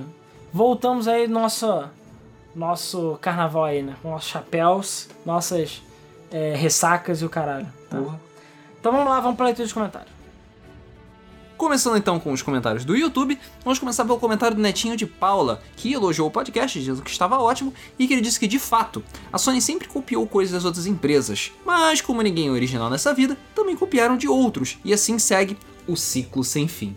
Tá, tá, tá, tá, tá. ciclo sem fim. Tá, Na voz do Netinho, lá na Coab, eca. No maior astral. Ele, disse também que eu sou um ótimo leitor e, pensou, e perguntou se eu já pensei em ser contador de histórias. Infelizmente, contador de histórias não dá dinheiro, não traz comida na mesa. Pelo contrário, o Luiz, o que ele menos faz é contar história pra gente. Exatamente. contrário, fala porra nenhuma. Exatamente. Se soubesse as Tipo, tretas. se a- é, Se soubesse as tretas que aconteceu Tipo, se a mãe é. Mas eu queria saber, mano. Não tem como saber. Demônios, a família inteira dele morreu num atentado e a gente não só vai saber daqui a uns dois anos. Porra. Falou, é, por que que a sua casa dos seus pais tá vazia? Ah, eles morreram. Ele falou que ele também escuta até o final do episódio. Assim como muitas pessoas nos comentários disseram que escutam tudo, é, vem até o final do podcast, inclusive os comentários. Por isso a palavra do dia vai ser, sei lá, brungonguinhas. Ok, então todos aqueles que, é, que comentaram, coloquem brugonguinhas nos comentários também pra saber se vocês. Aí a gente saber que vocês realmente leem os comentários. É, pra a pessoa não ser fake. Entendeu? Ah, claro. Tem que ter brungonguinhas. O. Vai, sabe, vai ter um monte de brungonguinhas no comentário. Ah, agora é tarde, a culpa é tua. É. E ele disse que o Alan também está certo sobre o Vita Plus, que vai vender que nem água essa porra. Vendo aqui nem pão quente. O. Eu só acho que o Luiz tinha que ser dublador, eu já falei. Cara, é, eu só preciso pagar a merda do curso de É, atuação. pessoas fa Baratinho, dubladoras né? famosas aí, por favor, ajudem, Luiz. Por favor, dubladores, me Campanha ajudem. Luiz, dubla eu. O hashtag dubla eu, né? Próximo comentário, Rodrigo Almeida.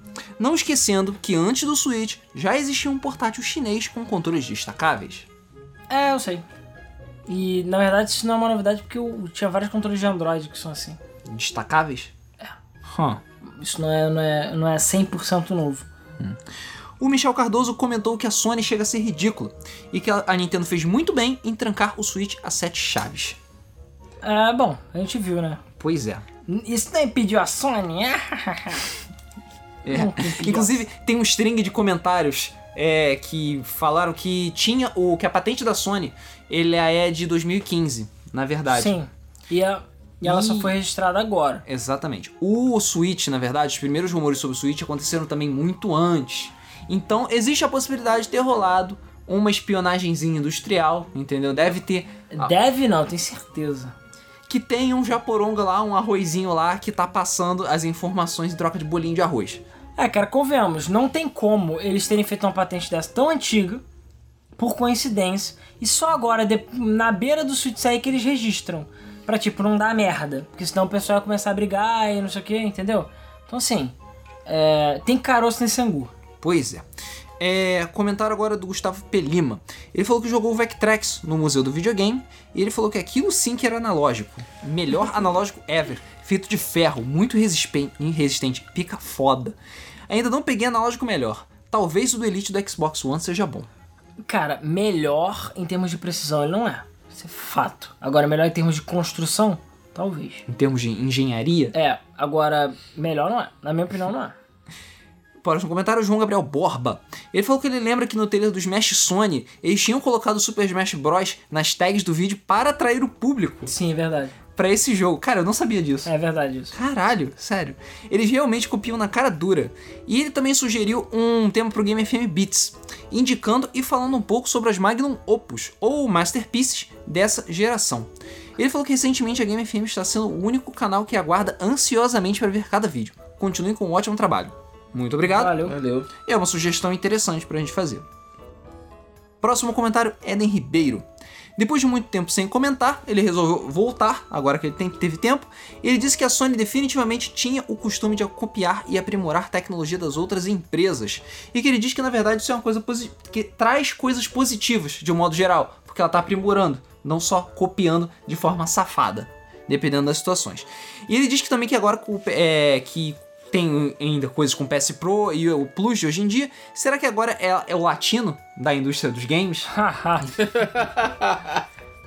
Engraçado é. que o Switch é a cópia e melhoria do- da própria Nintendo, né? Se parar pra pensar. É, pois é. E ele também diz que espera que pelo menos se tiver um futuro PS Plus Vita, a sua Vita seja maior que a do primeiro. Ah! E ele, Peraí, deixa eu pegar uma faca e cortar. E ele também deu a sugestão para nós fazermos um podcast sobre Metal Gear. Ah, é, todo mundo pede isso, cara. Metal Gear. Kept you waiting, huh? É. Claro que a gente vai começar o podcast. Claro que sim. É, Peraí, o Luiz jogou todos os Metal Gears? hum, não joguei o 5. Então você tem que jogar o 5. Você é obrigado contratualmente a jogar o 5. Ai, ai. Então tu vai ter que me emprestar a porra do O PS4. Ou tu se virar gente, que tal? Aliás, ah não, tu vai falar que o Dishonex já teve por 30 rádio várias vezes. Ah, é? É. Ah, então tá. Quando tiver de novo, eu te aviso. Beleza.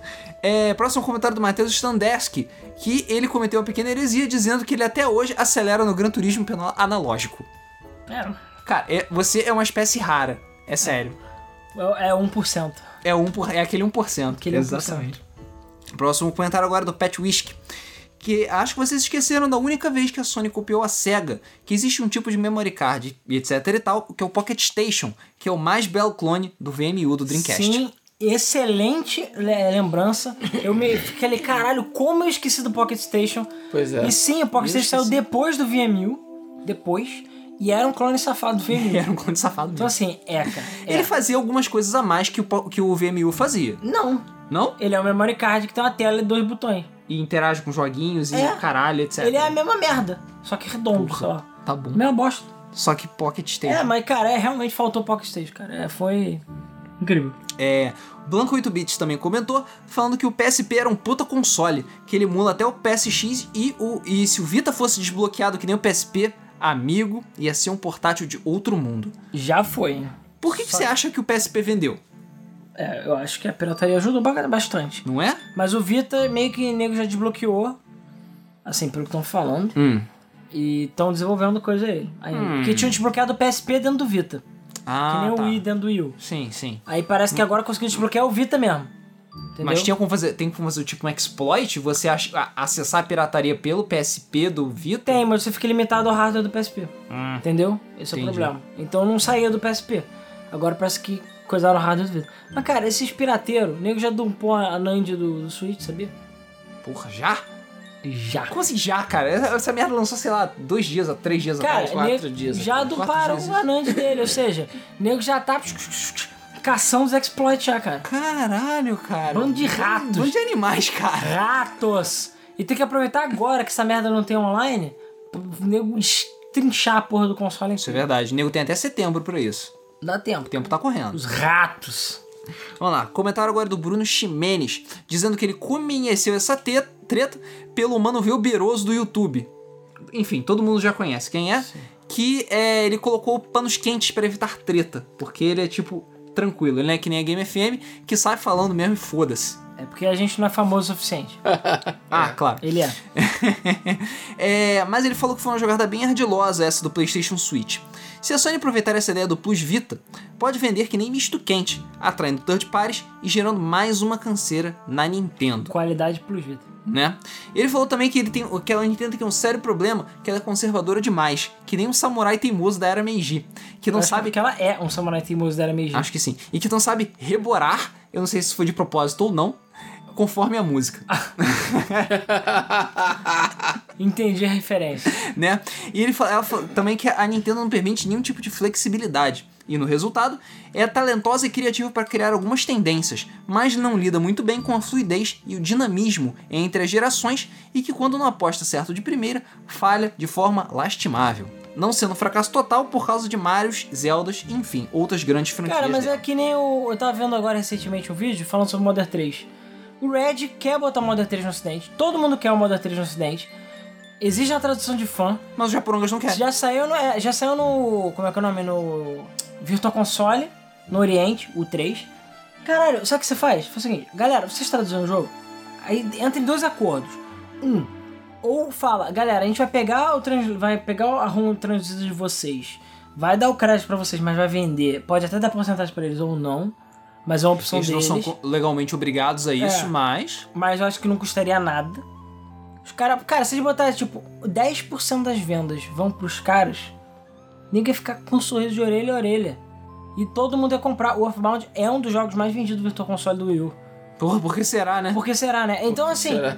Mas aí o Red chega e basicamente quase que ele fala assim: é a porra dos japoneses que não deixam. Porque são os idiotas. E é a mesma coisa, caralho. Não precisa nem dar dinheiro pro cara. Quer ser escroto? Pega e bota. Porque foda-se, eles não vão poder processar vocês. Mas não interessa. Lança essa merda no ocidente, caralho. Qual é a dificuldade? É de graça, é online. Então, a mesma coisa, às vezes por causa de cabeça durice da Nintendo, tipo, é. Friend codes no Switch, ela acaba se prejudicando por é. besteira.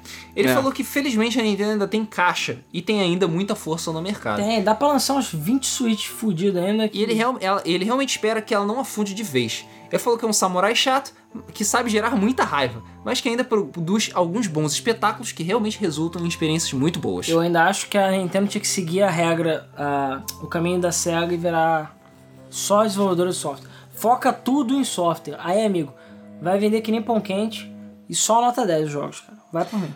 Comentário agora do Luiz Alex Phoenix. Gostei, mas o ex-sonista dentro de mim ficou se coçando, querendo defender a Sony em alguns pontos, especialmente com o DualShock. Por jogar muito mais PlayStation que o Xbox, eu sempre achei o DualShock mais confortável. Ele diz também que ele não tem o mesmo controle em um gamepad do que no DualShock e falou que ele é um pouco pequeno para as mãos dele. Ele falou que prefere até o DualShock 4 do controle Elite do Xbox One. Tá bom. Gosto não se discute. Só se lamenta. Ah, não. Próximo comentário agora é do Felipe Soares, que foi quem deu a, é, digamos, foi deu a ideia do podcast, né? Que deu a inspiração do podcast. Ele disse que não esperava que a ideia fosse ser adotada tão cedo. Pois é, a gente também não esperou que a Sony fosse copiar tão cedo o Nintendo Switch. E ele disse que só queria acrescentar mais duas cópias da Sony que nós esquecemos de citar. Uma delas era o Pocket Station, que o Pat Quist já lembrou, e a outra que recentemente em 2014 eles lançaram o PlayStation Vita Pets, que é uma cópia descaradinha do Nintendogs. Ah, mas aí Abraço. tem, tem. Mas tem aquele Invisimals que veio antes do Pokémon GO, que é da Sony, enfim. Pois é. E agora para fechar aqui os comentários do YouTube, o comentário do Saulo Vieira, que foi o Tolkien também da semana. Vamos lá. Eu queria saber de onde que o Alan tem todos esses conhecimentos bizarros. Tipo, como é que ele sabe que existe sexo entre aviões e que tem pessoas que sentem tesão por isso? Porque é a internet, ué. Claro. Porque Eu- a internet existe. Eu nunca tive um controle analógico do Play 1. O meu era o primeirão mesmo. Eu vi o Play 2 nas locadoras e ficava com vontade de colocar os dedos naqueles analógicos. Nunca parei pra pe- é, sou- pensar sobre as. é, ele tem tesão por analógicos, né? Porra. Botar a mão naqueles analógicos. Ah. Para pensar sobre as cópias que a Sony já fez, mas copiamos algo. Quando copiamos algo para melhor, é benéfico. Eu acredito que existe uma certa diferença entre inspiração e a cópia. O que a Sony faz é uma cópia sem medo do que vão dizer dela, enquanto muitas outras coisas são feitas de forma inspirada. E ele menciona também vários jogos que é, foram lançados e que muitos se inspiraram neles. Como, por exemplo, Limbo e todos os clones de Limbo que Ah, existem sim. por aí. É, tem algumas que são inspiração, todos que são cópias safadas. Exatamente. Inovação. Tá aí uma palavra que é tão pouco usada entre nós. Eu sou apaixonado por games, mas quando vou procurar um vídeo sobre um determinado jogo, eu dificilmente acho. Como eu não sei inglês, eu me resumo só aos canais brasileiros. E aqui é tudo um copiando o outro, os mesmos temas, jogos, títulos. Eu queria ver mais inspirações criativas no meio de tantas cópias. Mas em todo Calma exce- que virá. em todo excesso, poucos se salvam com qualidade. Fico pensando no futuro, daqui a 10 ou 20 anos, se nós humanos sobrevivermos até lá, se não vamos morrer antes destruindo a natureza ou nos intoxicando com milhares de alimentos contaminados e cheios de agrotóxicos, se chegarmos a ter um futuro não tão distante, quantos deles serão lembrados? Quem entre nós hoje será lembrado? Os que copiaram ou os que tentaram inovar? Jogos bons e ruins, nós sempre lembraremos deles. Eu discordo que eles serão esquecidos. Joguei muitos jogos ruins na infância que ainda permanecem na minha mente, mas a questão é: de todos esses jogos, quais você jogaria hoje? Tenho certeza que nenhum. Você vai só sentar para jogar um jogo antigo se ele for bom. Caso contrário, vai ficar só na memória, mas nunca mais será vivido por nós. Essa é a diferença. Impactarmos a vida de alguém para sermos lembrados no futuro como alguém que foi importante para algumas pessoas. Talvez a Game FM seja lembrada no futuro, daqui a 30 anos. Muitos inscritos aqui terão a sua família, filhos, e talvez muitos mostraram os podcasts antigos para eles e contaram as experiências que tiveram com cada episódio lançado. Até porque nós só vamos mostrar para nossos filhos aquilo que foi importante nas nossas vidas, assim como muitos hoje mostram os jogos antigos para os pequenos jogarem. Cópias são só cópias, é passageiro, não dura como algo eterno para nós. Eterno é quando algo nos impacta de uma forma que nos surpreenda e nos faça sentir algo novo, mesmo que seja inspiração de algo. Se temos algum motivo para existirmos, se temos algo para falar, corremos atrás dos nossos sonhos e quando ficarmos mais velhos vamos nos orgulhar de tudo que nós tentamos realizar, mesmo que não se realize. Eu corro atrás dos meus sonhos e eu fico feliz por isso. Talvez quando vocês estiverem com seus 70, 80 anos, olharem para como tudo começou e se orgulharem de terem lutado para construir a Game FM, pois de alguma forma muitos se lembraram daqui, e mesmo depois de tudo isso, vocês não conseguirem ganhar os seus milhões, pelo menos vão se sentir satisfeitos por terem feito o que sempre gostaram, que é falar de jogos e se divertirem. Por isso que as cópias são sempre descartáveis. Abraço e boa noite para vocês. Caraca, que lindo, mano. Desse, Acho que esse foi o comentário mais bonito que eu já vi. Correu lágrima. Esse eu quis deixar na íntegra, porque Sim. enfim. Porra, foi bonito pra caralho. E com isso nós fechamos a parte do YouTube. Quero que ele escreva o meu epitáfio. Tá escrito aí. Pô, É, porque o único que eu fiz na vida foi Game Fam, né?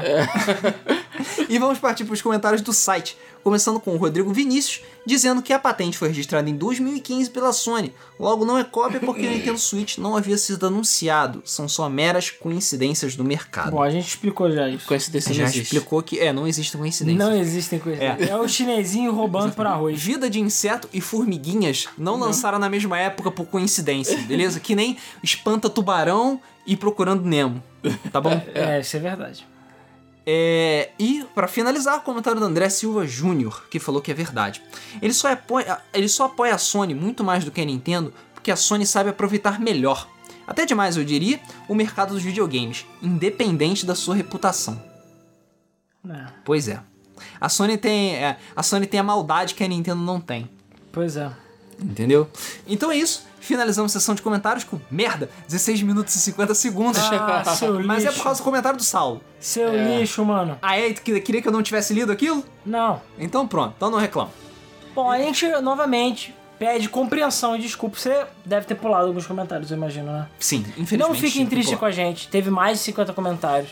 É muita gente. 59 comentários pra ser exato. Então, é comentário pra caralho. Não tem como a gente ler mais todos. A gente tá escolhendo. E, enfim, não fica triste se o senhor não for escolhido. O Luiz leu, eu li, com certeza. É só que a gente tem que separar alguns pra botar o tempo aqui, beleza? Então a gente só, tipo, pede desculpas e, por favor, compreensão nesse aspecto. Porque, enfim, já teve algumas pessoas que vieram falar comigo, pô, você não lê meu comentário, pô, não sei o quê. Falei, cara, ou então eu fico, eu, eu já fico esperando que você lê meu comentário. Tipo, já vou direto nos comentários. Calma, galera, é difícil mesmo, ainda mais agora, com mais comentários. E a Que tendência é só piorar. 1h16 da manhã, beleza? A gente tem que ir pra casa ainda. É. Não, cara, e a questão não é, eu ainda vou ter que editar um podcast que vai sair, sei lá, 4 da manhã. Mas é, cara, é isso, não tem jeito. É, é, a gente That's sabia que life. isso ia acontecer de qualquer jeito. Mas é isso aí, galera. Não, des- não desanimem, não deixem de comentar, não deixem de curtir, compartilhar, Não etc. deixem de deixar a sua opinião e o seu comentário sobre os melhores jogos de todos os tempos. É, E quem puder, eu convido a assistir a live do Zelda. Não precisa assistir desde o início, não precisa assistir, assistir tudo. Eu acho que a parte legal mesmo é a partir das duas horas. As pessoas já botaram lá nos comentários uns tempos que acontecem coisas. E eu tava vendo com o Matheus que ele falou que ia editar um melhores momentos também. Então, Então tá bom. deve ter um melhores momentos em algum momento também. Então é isso. Nós ficamos por aqui. Nos vemos na semana que vem no próximo episódio. Até a próxima. Valeu! Valeu. E o Rodrigo não dormiu, hein? É. Tá, parabéns pra ele também. Tô orgulhoso.